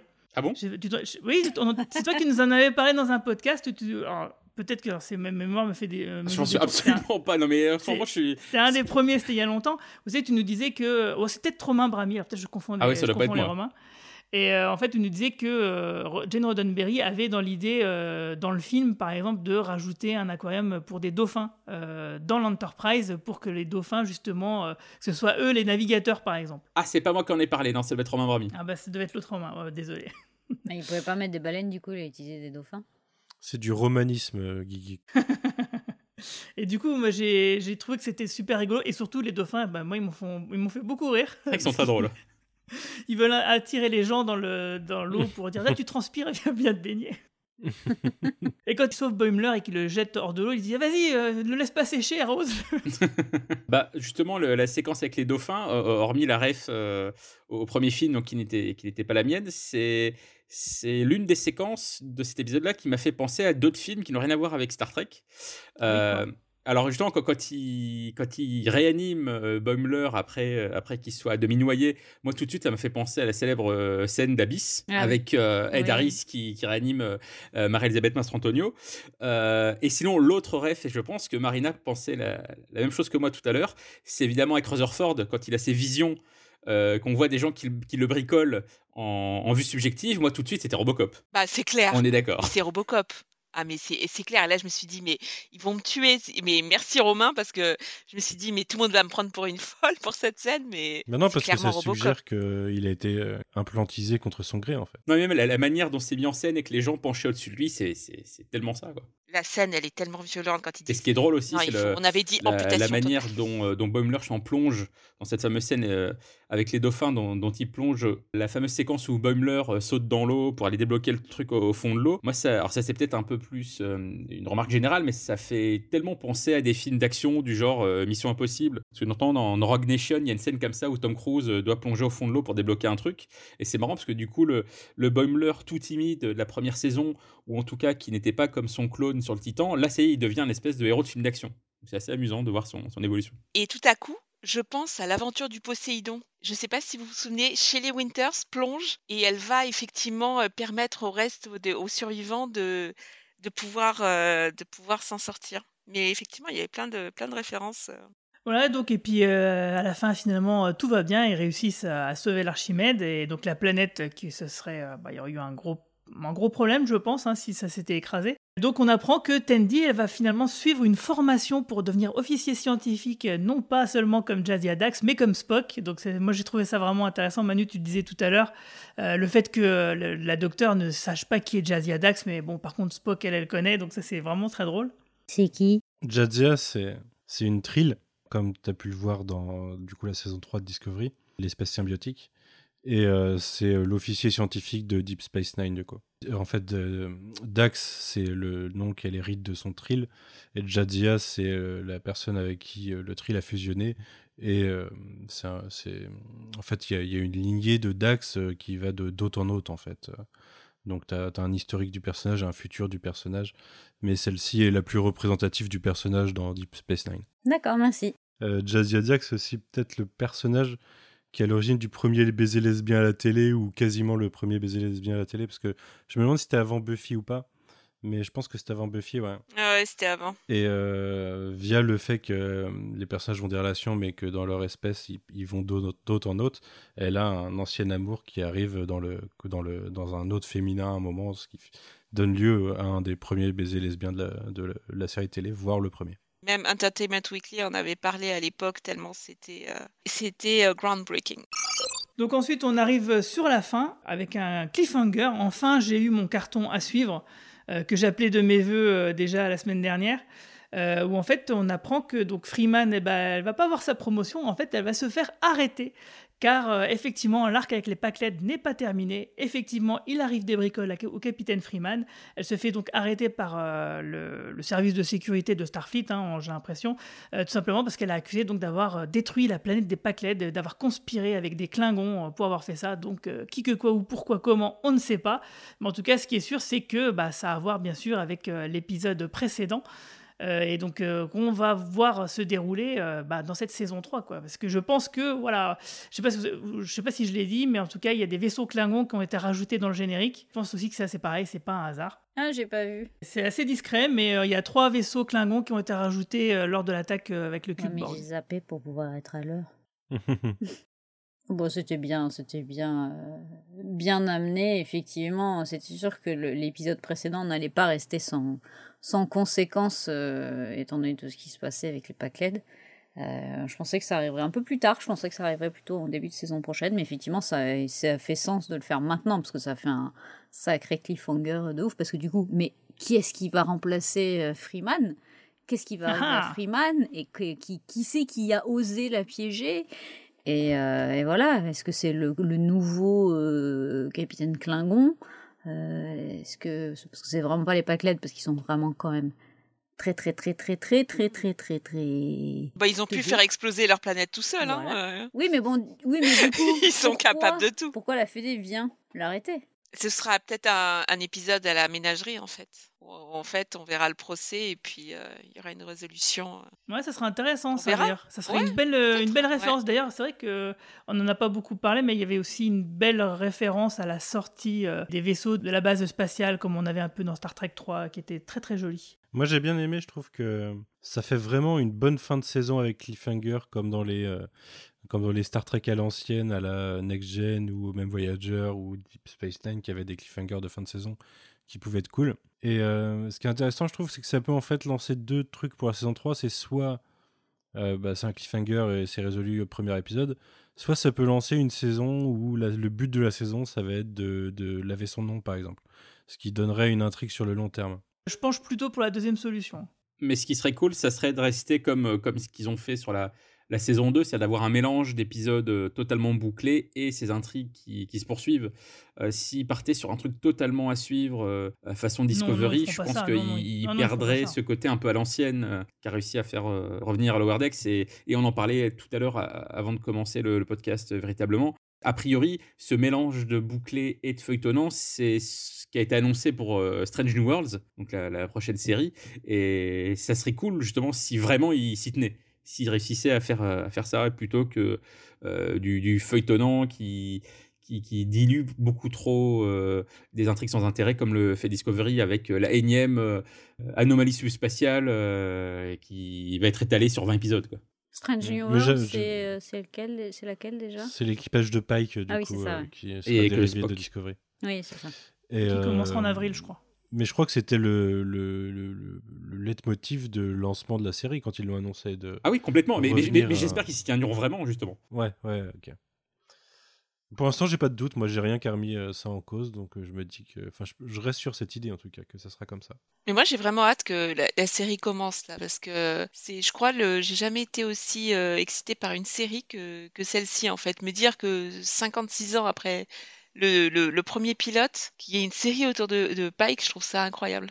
Et en fait, j'adore revoir cet épisode. hein. Le premier épisode, l'épisode pilote, Cage, ouais, je le regarde tout ou le même temps la aussi, hein. ménagerie. Voilà, je- j'adore. Puis l'acteur est cool. Si ça se trouve, euh, Kirk, il est parti dans l'espace pour tourner un caméo secret. hein. Oh transition Ouais, non, parce qu'on on va, on va parler d'autre chose avant. Euh, Ah. bah oui, désolé. euh, ça- sur un plateau. euh, Oui, voilà. oh là là. Franchement, Guigui, euh, Manu, il, est- il a été top là-dessus. Ouais, d'accord. Bon, allez, vous voulez parler de William Shatner qui est parti dans l'espace Ouais, Marina, vas-y. Il a fait, il a survécu. C'est déjà pas mal. Il a pas ouvert le hublot. Et les médias français en ont énormément parlé parce que j'ai j'ai passé la soirée à regarder les chaînes d'infos et ce qui tournait en boucle, c'était le bandeau qui disait que le capitaine Kirk avait été dans l'espace. On est en France, hein. Oui, mais quelqu'un qui pas, m'en a euh, parlé dans, de- dans ce soir, une personne que je connaissais pas, qui connaît pas Star Trek, qui m'a dit mais c'est trop fou là, il y a le mec de, de Star Trek là qui allait dans l'espace, non? Ouais, c'était marrant. Il a survécu. Faut imaginer quand même ce que subit le corps. Il a, il a survécu. Après, les, les premiers pas sont. Enfin, il tenait debout, hein, sans aide. Il a 90 ans. C'est- Moi, ça me paraît incroyable. On en a parlé en off avant, j'étais mitigé sur son état de santé pour, pour y aller. quoi. Bon, après, j'imagine que les tests sont blindés, mais euh, enfin, c'est quand même un décollage pour aller dans l'espace. enfin, moi, je le ferais pas déjà, donc. euh, Je suis un peu cynique là-dessus quand même. euh, C'est que du coup, euh, William Shatner, il lui a quand même bien fait l'article après en sortant du truc. Et je pense que voilà. et- Alors attends, so- so- soyons très clairs, on, on aime, on aime beaucoup Shatner, mais c'est aussi pas le dernier pour faire de la pub pour tout et n'importe quoi pendant toute sa carrière. En ce qui me concerne, je trouve que c'est quand même surtout n'importe quoi. Parce que voilà, les voyages spatial, touristiques, je trouve que c'est un peu, un peu pas bien quand même. Attendez, je trouve ça intéressant parce qu'il y a des auteurs de SF qui se sont intéressés au, tourisme spatial dans les années euh, 60-70. Et euh, je me souviens avoir lu des bouquins ou des euh, L'homme qui vendit la lune ou des, des trucs comme ça, des petites nouvelles. Et à l'époque, je me- je- je m'étais dit, mais c'est pas possible et tout. euh, c'est des organismes comme la NASA, euh, comme les, c'est des organismes gouvernementaux qui, euh, qui organisent ce genre de, de voyage. Et en fait, là, la, réalité est en train de rejoindre la fiction. Et c'est, je, je trouve ça très intéressant. Et enfin, je pourrais jamais me payer un voyage dans l'espace vu les prix. C'est, ça me paraît, ça me paraît hors de portée. On va faire un Tipeee. Euh, On va faire un Tipeee. ouais. Merci. Enfin, un truc plus politiquement que- correct que le Tipeee, par Non, contre. mais j'aurais une crise, j'aurais une crise cardiaque. tu sais- tu sais, moi, j'ai le vertige à la Tour Eiffel. J'ai réussi à monter jusqu'à à la dernière volée de marche avant d'arriver au premier étage de la Tour Eiffel. J'ai failli, j'ai failli avoir une crise cardiaque, mais vraiment une crise de panique, et je suis redescendue en catastrophe. Aller dans l'espace, euh, Je- le vertige debout sur une chaise, moi, donc je te comprends. Oui, non mais voilà. Mais, euh, mais, mais je trouve incroyable que Shatner soit allé dans l'espace en fait. Je, trou- je trouve ça, mais j'ai des frissons à chaque fois que j'y pense. Je me dis, c'est c'est un personnage tellement mythique, tellement décrié aussi, hein, parce que c'est c'est pas Spock qui fait l'unanimité et tout ça, hein, c'est euh, c'est William Shatner. À chaque fois, euh, Romain Nigita, euh, Romain Brami, euh, tout le monde me dit, mais c'est euh, il est imbitable et tout. Mais moi, j'ai toujours vu le personnage et j'ai toujours trouvé ça incroyable. Et je, et je continue à trouver ça incroyable qu'il soit allé dans l'espace à 90 ans. Là, j'ai des frissons, j'en parle, je... moi, ça, ça, me, ça me touche énormément en fait. Ah, moi, je trouve ça absolument fascinant que la, la réalité rejoigne la fiction. Je, je suis d'accord avec toutes les réserves, toi, euh, blague mise à part, je suis d'accord avec toutes les réserves qu'on peut avoir sur Jeff Bezos, sur Amazon, euh, sur euh, l'intérêt de, de tel voyage. Mais malgré tout, je trouve ça fascinant, je trouve ça émouvant. Même lui, visiblement, sa réaction. Il avait l'air ému, ouais. il a l'air ému et c'est pas un- c'est un bon acteur mais pas suffisamment pour, pour, feindre, pour une, telle réaction. Et encore une fois euh, Bezos est vraiment fan de Star Trek. Il a un caméo dans Star Trek Beyond il joue un alien euh, masqué. Il finance quasiment de sa poche les trois dernières saisons de The Expense parce qu'il est fan de SF Euh, The Expense avait été annulé par Sci-Fi c'est lui qui l'a repris mais vraiment juste pour son plaisir perso. Euh, donc je pense qu'il y a une une part de sincérité dans le fait d'avoir euh, mis Shatner euh, là-dedans. Euh, bon, faut aussi savoir qu'ils ont tourné un documentaire hein, sur le fait que Shatner monte là-haut, donc il n'y a pas de petit profit. Mais voilà, tout- toutes ces réserves mises à part, ouais, je comme Marina, je trouve ça, euh, euh, je trouve ça émouvant et fascinant. déjà que quelqu'un de 90 ans puisse aller dans l'espace. C'est, idiot, mais, mais c'est fascinant en tant que tel de se dire que bah, finalement c'est ouvert à tout le monde si on met le côté pécunier de, de côté. Je trouve ça fascinant que ce type que nous, bah, on regarde depuis des décennies, jouer un mec qui va dans l'espace, et ben il puisse y aller vraiment et expérimenter ça. Et visiblement, ça l'a, l'a, vachement touché. Voilà, en plus, sachant toute la relation qu'il y a toujours eu entre la conquête spatiale américaine Et la franchise Star Trek, euh, évidemment, il y a la première navette spatiale de la NASA qui s'appelait Enterprise. Il y a eu des caméos de véritables astronautes dans les séries Star Trek. Je suis ravi que ça continue. Je suis ravi que ça continue à avoir le lien avec la série originale, qu'elle ne soit pas mise de, côté au profit des, autres séries de la franchise. Voilà, ça serait euh, Sonico Martin Green de Discovery qui serait allé dans la navette. Ça m'aurait pas fait la même chose, euh, bien évidemment. Enfin voilà, et en plus le fait, comme euh, Marina l'a dit, que même les médias français en aient parlé, je trouve ça dingue. Euh, c'est pas comme si ça avait été, je sais pas, euh, euh, TJ Hooker dans un commissariat du 9-3. Tu vois, c'est pas. Alors, Ah, alors, Romain, ça. Romain, là, là, là, faut garder. Guigui, faut- faut- là, faut garder cette phrase. Là, faut garder. cette- Je suis désolée, là, faut faire un extract. C'est la phrase du podcast. Je suis désolée, Romain, je te décerne le, le, le Romain Bramidor. Quel honneur. Il y a quand même Jack Ryan qui a quitté dans le Je trouve 93. ça sale le Romain. Bramidor, mais euh, je sais pas. C'est peut-être moi. Mais bah, enfin voilà, tout ça pour dire que c'est c'est- c'est fascinant. Et moi, j'aimerais bien y aller. Moi, si j'avais l'argent, moi, j'irais. Je suis, même en train- je suis même déjà en train de me renseigner pour qu'on disperse mes cendres dans l'espace. Donc, c'est vous dire. On a exprimé notre amour à Shatner. Attends, j'ai quelque chose à faire.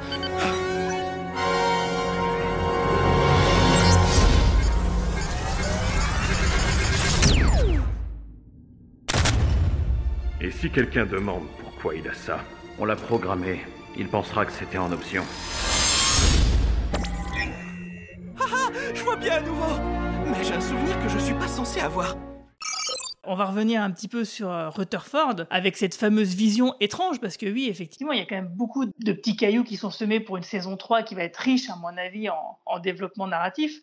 Donc on a ce, fameux flashback euh, étrange de Rutherford qui voit que euh, bah, son implant il a été trafiqué et qui visiblement il pourrait être contrôlé.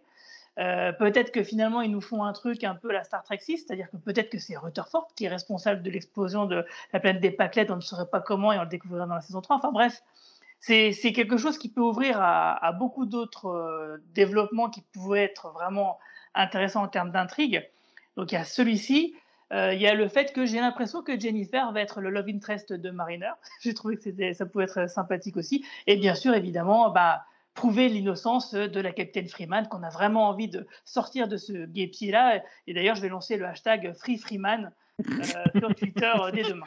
Bah déjà, on sait déjà qu'il va y avoir une expansion du cast, puisqu'on on nous a annoncé au moins un nouveau personnage qui arrivera en saison 3, du coup. Mais à côté de ça, euh, bah, je pense qu'il y a une partie des personnages qui vont devoir ouvrir de nouveaux arcs. Ça va être le cas de Tandy, par exemple. Je pense Mariner un peu, même si elle aura forcément l'arc euh, de d'Innocent et sa mère. On aura forcément l'arc de Rutherford. Euh, D'ailleurs, euh, c'est intéressant, euh, Guigui, tu parlais de... On y a peut-être manipulé son implant. Moi, je me demandais si on y avait pas imposé son implant. Euh, donc déjà, c'est deux lectures différentes. Faudrait voir vers où ils vont, mais c'est, euh, je trouve ça assez dark s'il s'est fait imposer son implant quand même. J'avais pas pensé à la référence à Robocop, mais en effet, ça, en plus thématiquement, ça fonctionne bien quoi. Ça, c'est, c'est un- une transformation imposée. Alors c'est beaucoup moins dark pour Rutherford, mais peut-être que ça peut nous impliquer des trucs qui sont pas forcément euh, hyper, euh, hyper joyeux quoi. On a déjà eu des trucs en plus dans Lower Decks qui nous ont montré que bah, des fois c'est un peu sombre. Donc pourquoi pas. Et puis à côté, je sais pas, moi je trouve qu'on a bien développé déjà. On a vu un peu plus de certains personnages secondaires dans cette saison. Biloops notamment, j'ai- j'aime beaucoup le personnage. Mais euh, j'aimerais bien développer un peu le numéro 1. Euh, je trouve qu'il a du potentiel et qu'on le voit pas assez. Mais euh, bah, à, part, le premier épisode en fait de cette saison, je crois, celui où il pète un plomb à la Star Trek, le second pilote, quoi.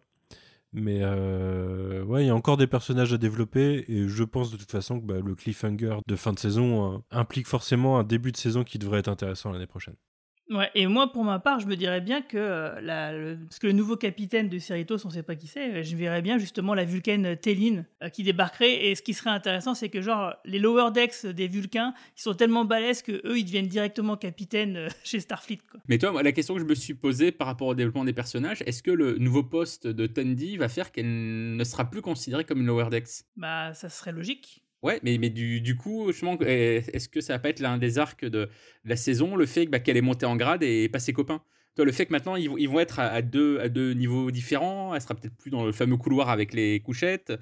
Ça sera amusant de voir. Le... bah, est-ce que tu arrives à rester ami euh, avec tes anciens collègues quand toi t'es promu et pas les autres? Mais après, ils sont tous un peu plus proches de, de la passerelle qu'avant quand même. Donc, euh, Je suis pas sûr que ce soit un problème. Si elle, d'un seul coup, elle a vraiment un poste complètement différent, est-ce que. Mais je, je pense que c'est scénaristiquement un truc un peu rigolo à étudier, quoi. Est-ce que tu. Est-ce que quand tu bosses plus avec tes amis et quand tu deviens leur chef, est-ce que tu peux rester ami euh, avec eux?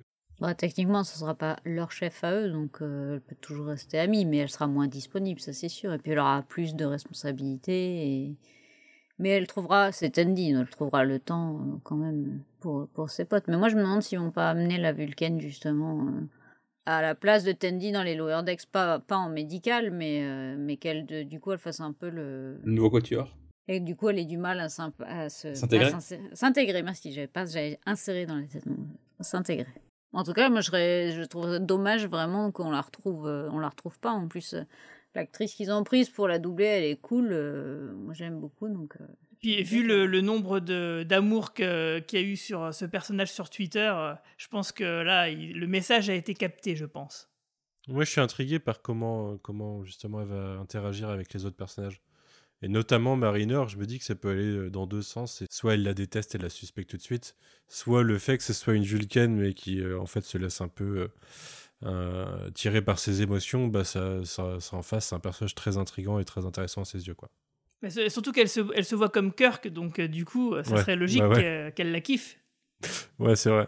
Sauf que ça reste quand même une Vulcaine, malgré qu'elle se laisse dicter par ses émotions. C'est une Vulcaine. C'est pas non plus euh, la, la nana la plus expansive de l'univers, quoi. Par rapport à Mariner, par exemple. En tout cas, ça serait vraiment bien qu'elle revienne. Bah, c'est Et le Klingon aussi. Et le Klingon, il était bien aussi. Oui, je pense qu'on va le revoir aussi. hein. Forcément, vu, que- vu, la, la- vu la place qu'ont les Klingons dans la future intrigue qu'on nous présente, c'est sûr et certain qu'on va, on va en sa- savoir ce qui lui est arrivé, en tout cas, ça c'est sûr. Ça pourrait même être un allié, parce que lui était plutôt pour euh, garder les liens avec la Fédération, quoi. Il voulait pas détruire ça, quoi. Donc, euh, C'était cool cet épisode de l'Overdex dans les autres, euh, dans les autres vaisseaux. Surtout la, la fin dans le cube Borg. Oh, c'est sombre. oui. Tellement drôle. et le truc qui dure pendant tout le générique. Et, dis, Oui, moi. Et on se dit, mais qu'est-ce qui va se passer Et puis on est tous là à attendre de savoir s'il va se passer un truc. C'est ça. C'était nul. C'était hyper décevant. C'est super simple, c'est tellement idiot, mais du coup c'est tellement drôle. Et Mais ça, c'est très, euh, ça me fait rire que les fans de Star Trek. C'est très générique de fin de Rick and Morty, ça, où tu restes sur un truc euh, et puis euh, c'est un peu sombre. Ouais, j'ai- j'ai j'aime- j'ai beaucoup aimé. Elle est plus sombre et plus trash un peu cette saison quand même. Ah bah avec Naked Time, ça c'est clair. En Naked Time C'est les- clair que c'est plus trash. Et puis les euh, comment il s'appelle les Mugato, c'est Ah, vraiment- celui-là. Et avant de passer au bilan de la, cette saison 2, euh, bah, on va écouter les capsules des absents.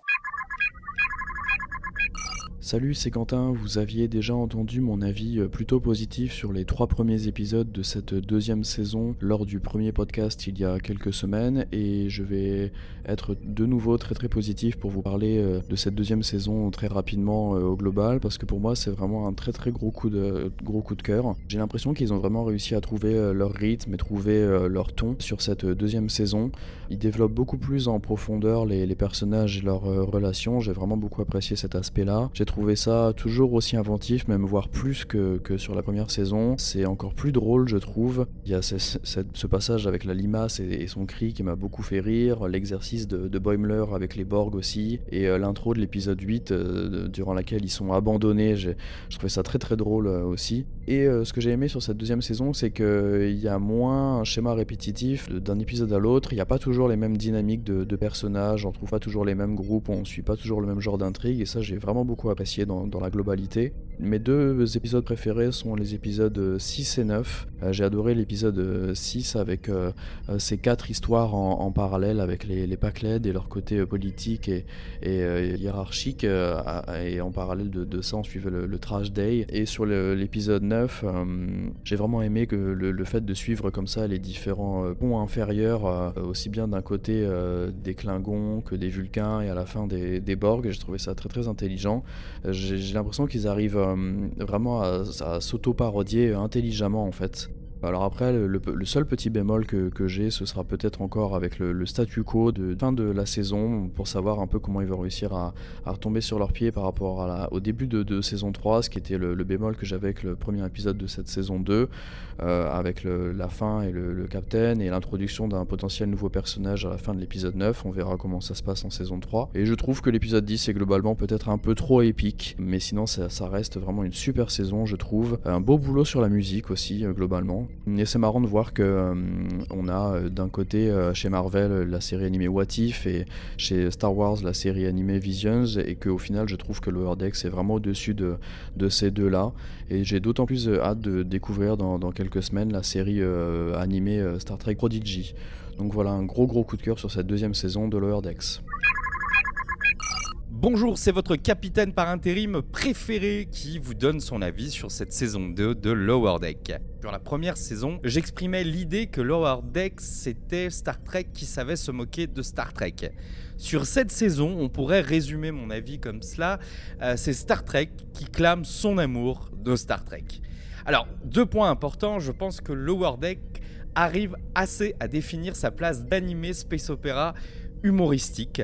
C'est-à-dire qu'on pouvait penser à la saison 1 qu'il y avait une certaine concurrence face à un Rick et Morty ou avec un classique du genre Futurama. Et je trouve que dans cette saison 2, il se dessine une réelle envie de maturité.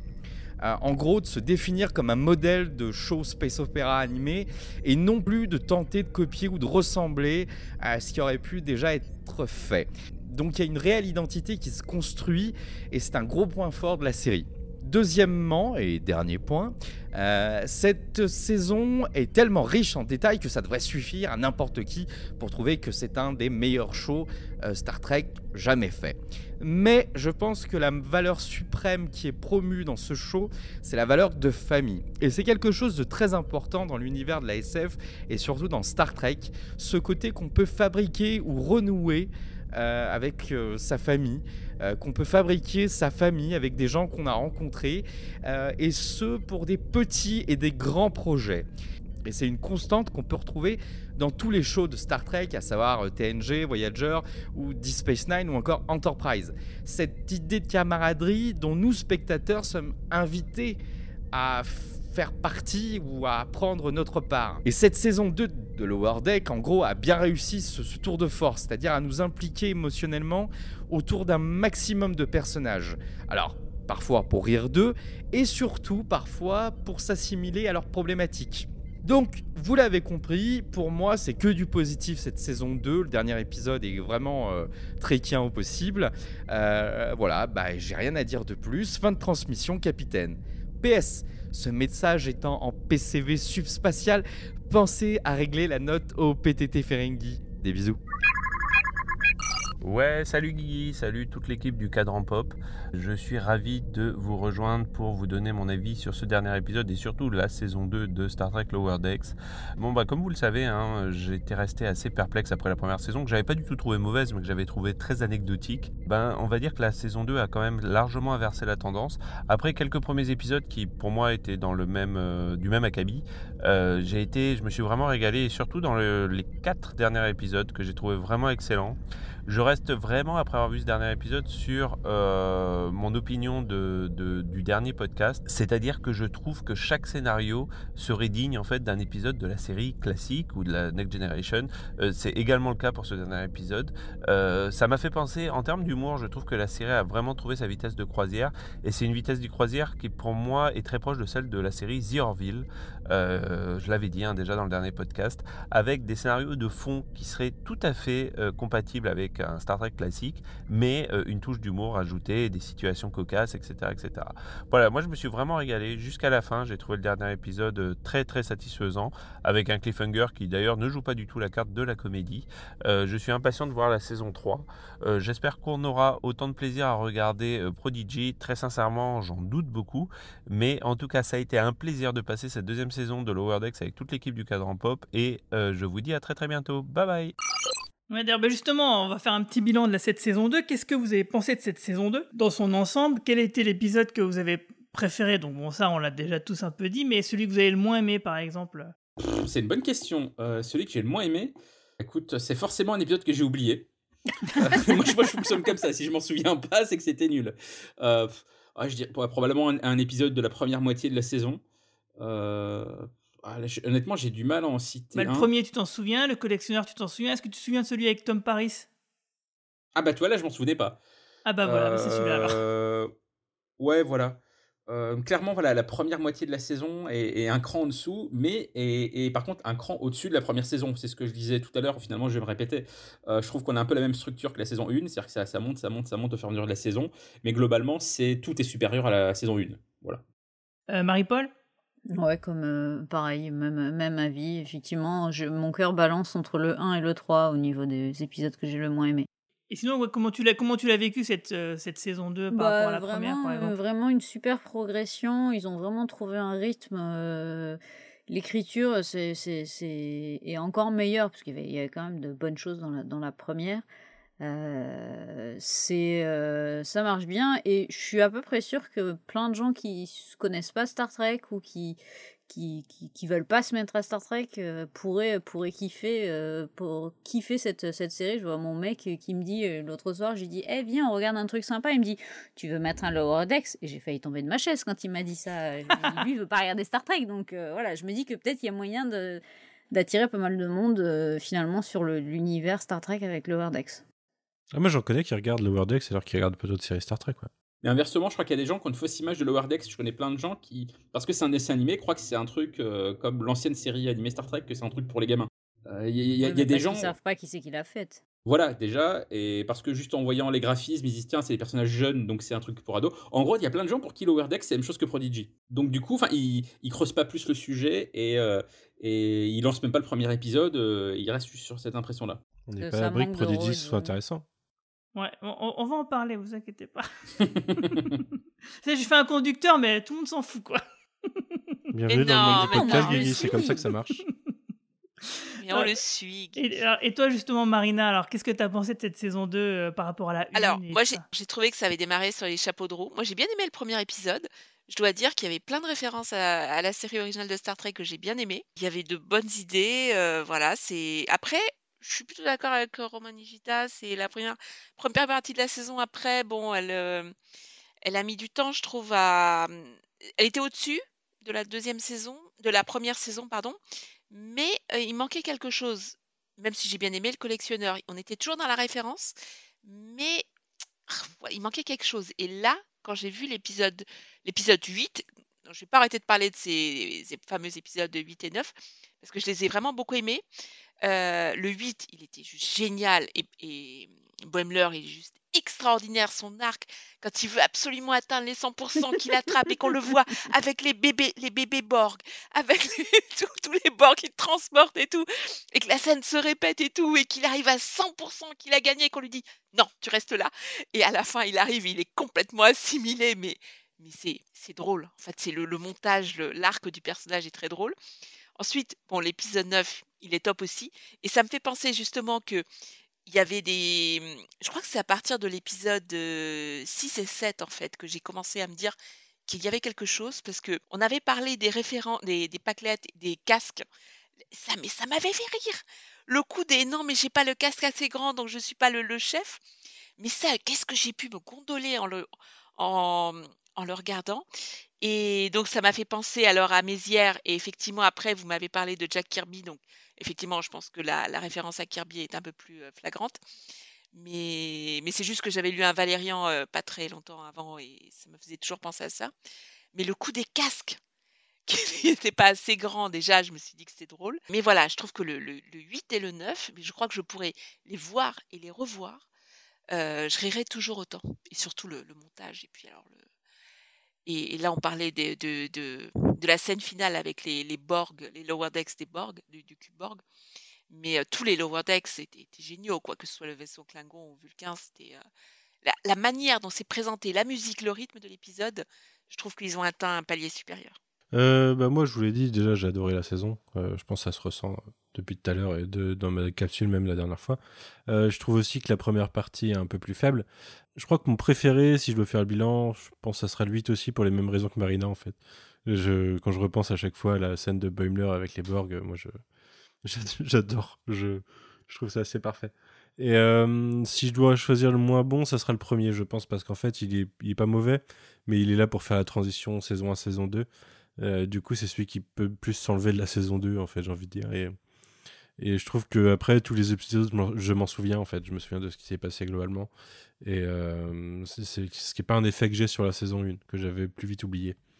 Euh, là, non, vraiment, même Tom Paris, moi, ne serait-ce que le titre de l'épisode m'avait fait exploser de rire, donc je, je, je peux pas l'enlever. Et ouais, non, non, vraiment une très bonne saison. Je suis très content. j'avais tellement pas envie d'attendre aujourd'hui pour voir le dernier que je l'ai téléchargé hier, j'avoue. Alors que j'ai Prime, hein. mais euh, j'avais envie de le voir hier, donc euh, j'étais pas déçu. Et j'ai maintenant, par contre, très hâte de voir la saison 3, alors qu'au moins, après la saison 1, je me disais, on verra ce que ça donne, mais j'avais pas la même hâte, quoi. Bah, en ce qui me concerne, euh, je suis très content parce que je ne sais pas si vous vous souvenez, dans les premiers podcasts qu'on avait fait sur le Hordex, j'espérais un certain équilibre entre humour et action, aventure, etc. Et là, je- j'ai l'impression qu'ils l'ont trouvé. Donc, euh, j'espère que la saison 3 va confirmer l'essai euh, pour que bah, la série euh, ait vraiment cet équilibre stable tout du long. Pour moi, l'épisode le, moins bon, bah ouais, c'est le premier, hein, carrément, clairement, parce que je trouve que la référence à Gary Mitchell, je trouve que c'est un peu paresseux, un peu facile. C'était pas nul, mais voilà, c'est clair que bah, des 10, finalement, c'est celui que j'ai le moins préféré. Et euh, un autre truc qui m'a quand même un petit peu gêné dans cette saison, c'est euh, le sort de Boimler au début, c'est-à-dire, ok, il y a un double de téléportation, ok, il faut euh, quitter le vaisseau, enfin, on peut pas en avoir les, deux mêmes sur le même vaisseau, ok, je, peux comprendre, mais pourquoi le rétrograder? Ça, c'est, je trouve que c'est pas du tout logique, c'est injuste et c'est pas justifié quoi. Et donc ça c'est le seul truc que je trouve ah, qui, m'embête un petit peu pour bah, pour que évidemment que la dynamique des quatre lower decks elle puisse continuer comme dans la saison 1, il fallait que ça arrive. Mais je trouve que là, il n'y a pas de justification euh, crédible et pour moi, ça fonctionne pas. Et ça, c'est vraiment un truc qui m'a beaucoup embêté au début. Mais bon, après, évidemment, j'y pense plus, puisque plus on avance dans la saison, mieux c'est. Et, euh, et j'imagine que plus on ira dans la saison 3, mieux ce sera encore.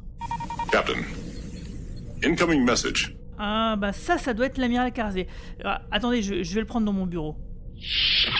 Alors bonjour amiral et merci de prendre un peu de temps pour nous donner des nouvelles de la planète Cannes.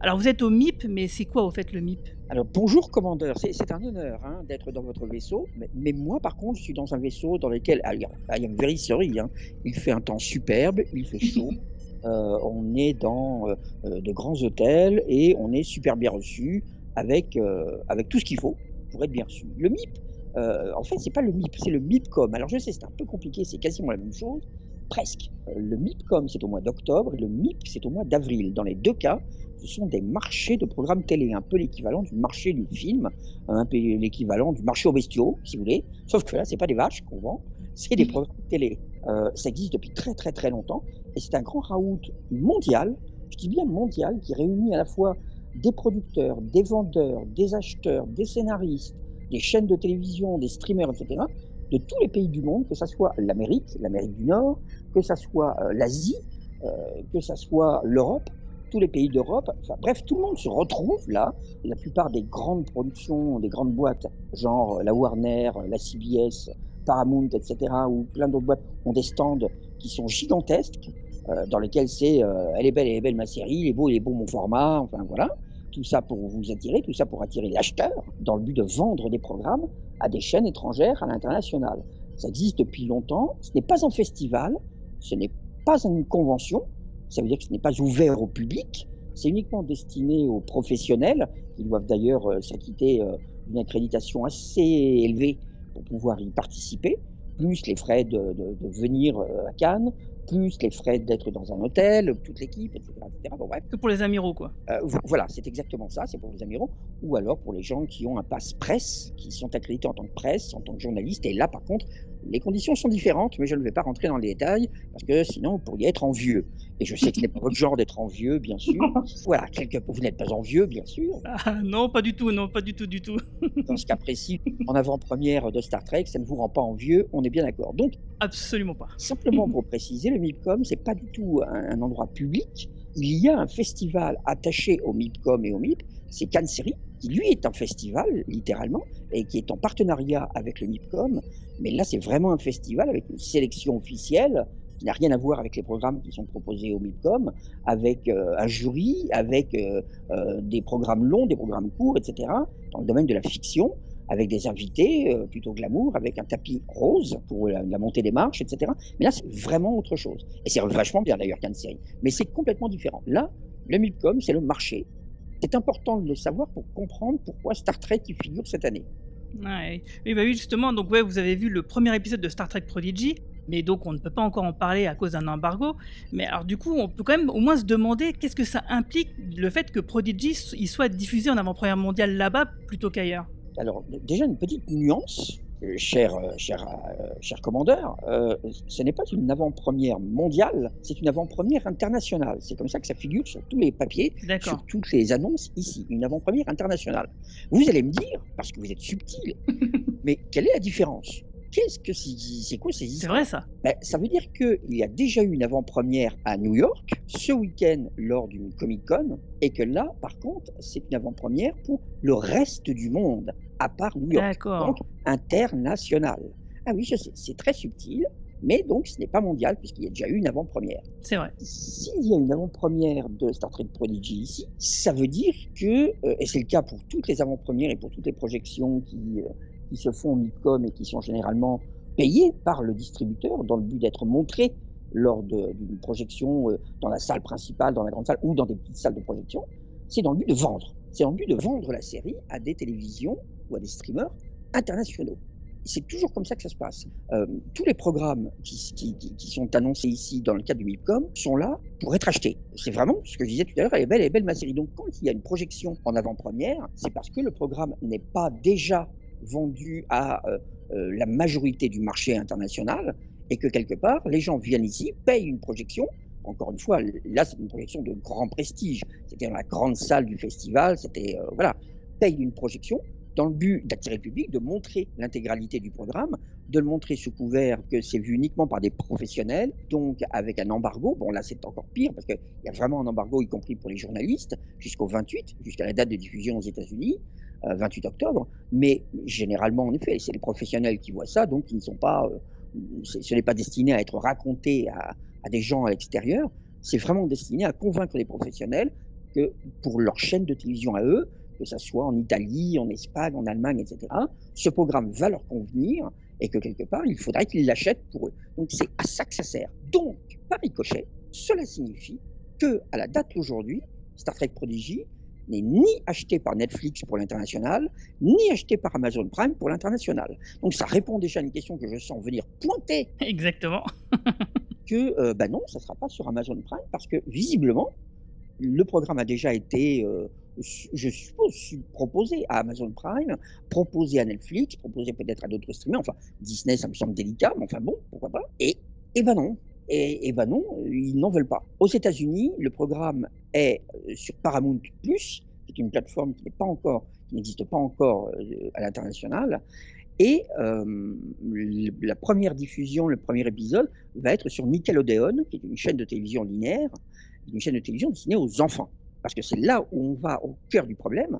Bah, c'est pas un problème, mais au cœur du problème de, de marché en tant que tel. Cette série est destinée aux enfants. Elle est destinée, a priori, et on reviendra après sur le fait que est-ce que c'est vraiment une série destinée aux enfants, mais c'est une série destinée aux plus jeunes. Donc ça veut dire que ce n'est pas obligatoirement des diffuseurs qui diffusent des programmes pour adultes qui vont acheter cette série. Elle ne leur est pas destinée. Donc ça réduit considérablement la fenêtre de tir. Donc quelque part, c'est plus des chaînes comme Gulli, Canal J ou des chaînes comme ça qui seraient intéressées par cette série, qui seraient potentiellement intéressées par cette, par cette série. C'est que quelque part, la série est destinée à un public très ciblé, très précis, les enfants, et que quelque part, il faut des diffuseurs qui aient besoin de ce programme dans leur grille ou dans leur, euh, ou dans leur ligne éditoriale. C'est visiblement pas le cas de euh, streamers internationaux comme Netflix et Amazon. Ouais, donc il faudrait plutôt regarder du côté des, des chaînes linéaires euh, consacrées à la jeunesse. Ouais. C'est à peu près ça. Pour l'instant, rien n'est fait, rien n'est annoncé. Le programme, euh, l'épisode a été euh, diffusé hier. L'idée, c'est que ça suscite vraiment l'intérêt de chaînes linéaires. Sinon, il ne serait pas là. Sinon, il n'aurait pas été montré. Eh ben, super, bah, merci beaucoup, euh, Amiral, et je vous souhaite une longue vie et prospérité. Je vous en prie, commandeur. À bientôt. Alors c'était vraiment très intéressant, mais je peux pas vous en parler parce que bah, c'est classé top secret. hein. Euh, le niveau d'accréditation est assez élevé, mais rassurez-vous, tout sera déclassifié le jeudi 28 octobre prochain, car on fera avec l'amiral Karazé un mini podcast pour vous parler du premier épisode de Star Trek Prodigy. Bon, euh, et sinon on parlait de quoi déjà? On est bon. donc bah là du coup, euh, si vous avez rien d'autre à rajouter, on va passer aux actus des uns et des autres. Euh, Marina, qu'est-ce que tu fais de beau en ce moment? Parce que là, on va pas se voir avant euh, avant six semaines, hein, parce que le prochain podcast qu'on fera tous ensemble, ça sera sur la, le début, les deux premiers épisodes de la saison 3 de Discovery, et ça sera pour fin novembre. Alors qu'est-ce que tu as de prévu, toi, dans ce- tout ce temps qui nous sépare? Eh ben, écoute, continue à regarder Fondation, euh, série que je trouve très sympathique. Donc, euh, comme je l'ai dit plusieurs fois, ça n'a pas grand-chose à voir avec les bouquins. Ils ont changé beaucoup de choses, mais moi j'aime bien. Honnêtement, euh, je suis. Je trouve que le premier épisode est à voir pour le, les effets visuels et la manière dont ils ont réussi à, retranscrire Trantor, que j'avais toujours voulu voir. euh, malgré les, les- les descriptions de- d'Asimov, qui n'est pas le roi des descriptions. Et en fait, euh, je, et donc je recommande la, la série. Et là, en fait, je regarde également Y, le dernier homme, et j'aime bien. Honnêtement, c'est les deux séries que je, je regarde en ce moment. Donc euh, voilà, c'est mon actualité euh, de binge watching. C'est voilà. bien, il en faut. Et toi, Marie-Paul, c'est quoi ton actu? Ben écoute, euh, moi Fondation, euh, j'ai, je pense que je vais lâcher. Là, j'ai vu trois. Non, on a vu combien? Il y a, il y a combien d'épisodes qui sont sortis? Quatre? Euh, ouais, 4. Je crois que je regarde le cinquième ce soir. Euh, ouais, j'en ai vu quatre et je pense que non, c'est vraiment pas pour moi. C'est, j'aime énormément l'e-pace, mais là, je, je, je peux pas. je- Non, ça, ça. Qu'est-ce qui te plaît pas? Sais pas. C'est effectivement il y a des jolies choses, mais c'est, mal. euh, Je trouve que c'est mal écrit. Ça, ça, ça m'ennuie. Bon, bah écoute. De toute façon, les bouquins sont le- les bouquins sont pas faciles d'accès et c'était et honnêtement retranscrire les bouquins, mais euh, texto, là tu te serais arraché les cheveux. euh, c'est que des mecs pendant euh, je sais pas combien de bouquins avant que Asimov introduise réellement une, une femme. hein, donc. Et sinon, dans Fondation, il y a une petite fille qui entre en scène et qui a un rôle assez important, mais c'est une petite fille. Donc tu vois, Asimov, il a beaucoup euh, écrit sur des hommes, mais euh, les femmes, c'était pas trop l'auteur qui pouvait mettre les femmes en avant. Là, je trouve que le parti pris de la série d'avoir transformé euh, Gal Doric et euh, Salvador Hardin en personnages féminins, c'est super intéressant. Il y a juste le- il y a eu un espèce de cliffhanger dans l'épisode euh, 3 avec cette espèce de love interest absolument nul. Tu dis mais et d'accord et donc il y a il y a plus rien. euh, Oui, oh, il y a Manu qui nous, qui nous charrie parce qu'on parle des heures de fondation. Ouais, mais si, si tu continues d'en parler, excellent, il va avoir envie d'en faire un podcast, hein, fais gaffe. non, ça va aller.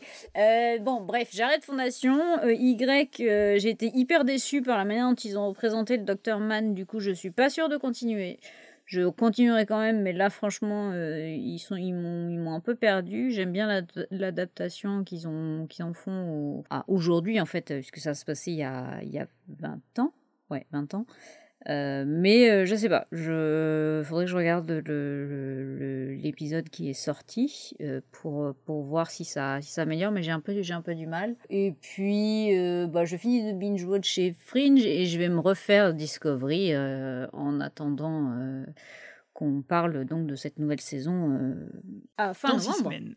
Et toi, Romain? Eh ben moi aussi je vais parler de fondation, dis donc. Euh, parce que je vais en profiter pour, je vais faire mon William Shatner, je vais faire mon autopromo. Ceux qui sont intéressés par fondation, vous pouvez lire dans le numéro d'octobre de Mad Movies euh, le gros dossier que j'ai fait sur la série avec une interview de David Goyer, qui est donc le co-créateur et showrunner de cette série que moi j'ai beaucoup aimé. J'ai pu voir l'intégralité des épisodes de la saison. J'avais lu tous les bouquins. Et quand j'étais plus jeune, et j'ai vraiment trouvé ça, euh, bah, je trouve que c'est l'adaptation formidable parce qu'en effet, pas une adaptation littérale du tout, ce qui n'était pas possible. Donc voilà, si ça vous intéresse, vous pouvez lire ça dans Mad Movies. Et puis dimanche, ce dimanche, dans le JDD, vous pourrez aussi lire un papier que j'ai fait sur l'une des toutes premières séries françaises produites pour Disney et qui sera une série de science-fiction. Je vous en dis pas plus, mais vous pourrez lire ça euh, ce dimanche. Voilà. Espérant que ce sera meilleur que Marseille sur Netflix. Rien à voir, rien à voir du tout. Mais Romain, tu m'as tu m'as vendu Mad Movies là, je vais aller je vais aller l'acheter. Voilà, c'est celui avec euh, Halloween Kills en couve. Ah, il y a Jamie Lee Curtis alors, Voilà, vas-y. moi aussi tu me l'as vendu maintenant, c'est bon. Et toi, Manu, quoi de neuf? Bah moi j'ai fini de mater Ted Lasso pendant qu'il parlait de fondation, je pense là. Euh, Non, en vrai, j'ai commencé à regarder hier Ted Lasso, je suis euh, début de saison 2.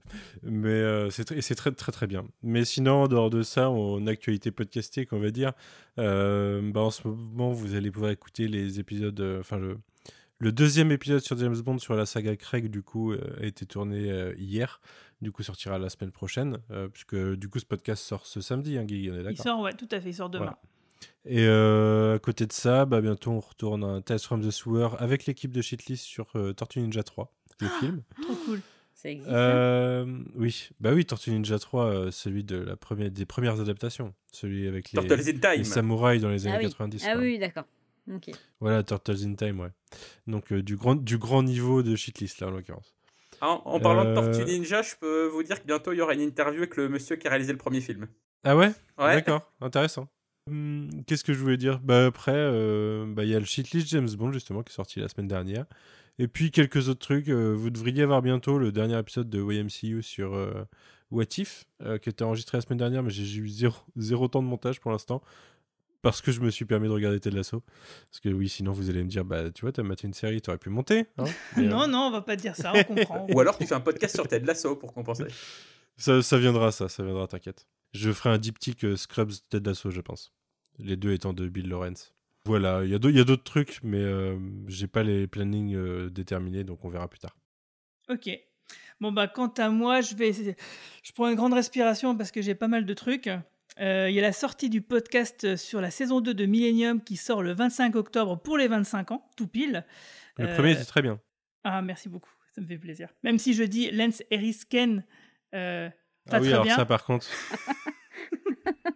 Je sais, j'ai une dyslexie. C'est ça, j'ai une dyslexie au niveau de son nom. C'est bien la, la- c'est la série de Chris Crater. C'est ça. Lady Bishop, c'est beaucoup plus simple. Ouais. Ensuite, il y a la sortie du podcast euh, sur Star Trek Prodigy le 28 octobre, donc le jour de la sortie euh, de la série aux, Éta- aux États-Unis. Parce qu'en fait, oui, tout à l'heure avec Alain Carazé, je me faisais genre, mais en fait, euh, on a enregistré ça le 13 octobre lorsqu'il était encore à Cannes. Donc, euh, sauf que, bah, comme à ce moment-là, euh, et comme au moment de la diffusion de ce podcast-ci, euh, il y a un embargo euh, sur les journalistes également.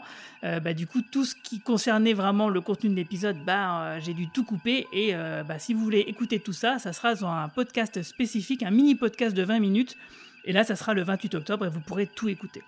Ensuite, je serai en dédicace pour mes comics Bertrand Queftan et Zone 57 sur le stand de Philactère pour la convention d'Halloween Dream On au Kinépolis de Saint-Julien-les-Messes. Ce sera le 30, euh, 30 octobre, le samedi 30 octobre. Il y aura la sortie du podcast Star Trek Online avec Cyril Michael euh, le 6 novembre. Je serai encore en dédicace le samedi 20 novembre avec mon collègue Carlos au salon de la BD du lycée Vauban à Luxembourg. Et le lendemain, le dimanche 21 novembre, donc je serai au salon du livre de Séchant toujours sur le stand de Philactère. Et puis bien sûr, on se retrouvera pour débriefer les deux premiers épisodes de la saison 4 de Discovery le dernier week-end de novembre. Bravo, tu dors T'es en mode planning trimestriel, là, en fait, Guigui. Ça, c'est le. Ouais, ça, c'est le juste pour le mois à quarterly venir. euh, de. J'ai- J'ai l'impression que je, je, je bosse pas en fait. c'est moi, clair. je- Là, mon actualité, c'est juste me poser devant, devant ma télé et puis, euh, et puis manger du chocolat entre, entre deux visios. C'est c'est un bon programme aussi. En même temps, on est en automne, c'est un peu obligé avec un plaid. Voilà. Et ben en tout cas, je vous remercie beaucoup, c'était très très sympa. Merci à toi. Ben, J'ai déjà hâte de vous retrouver à la prochaine fois.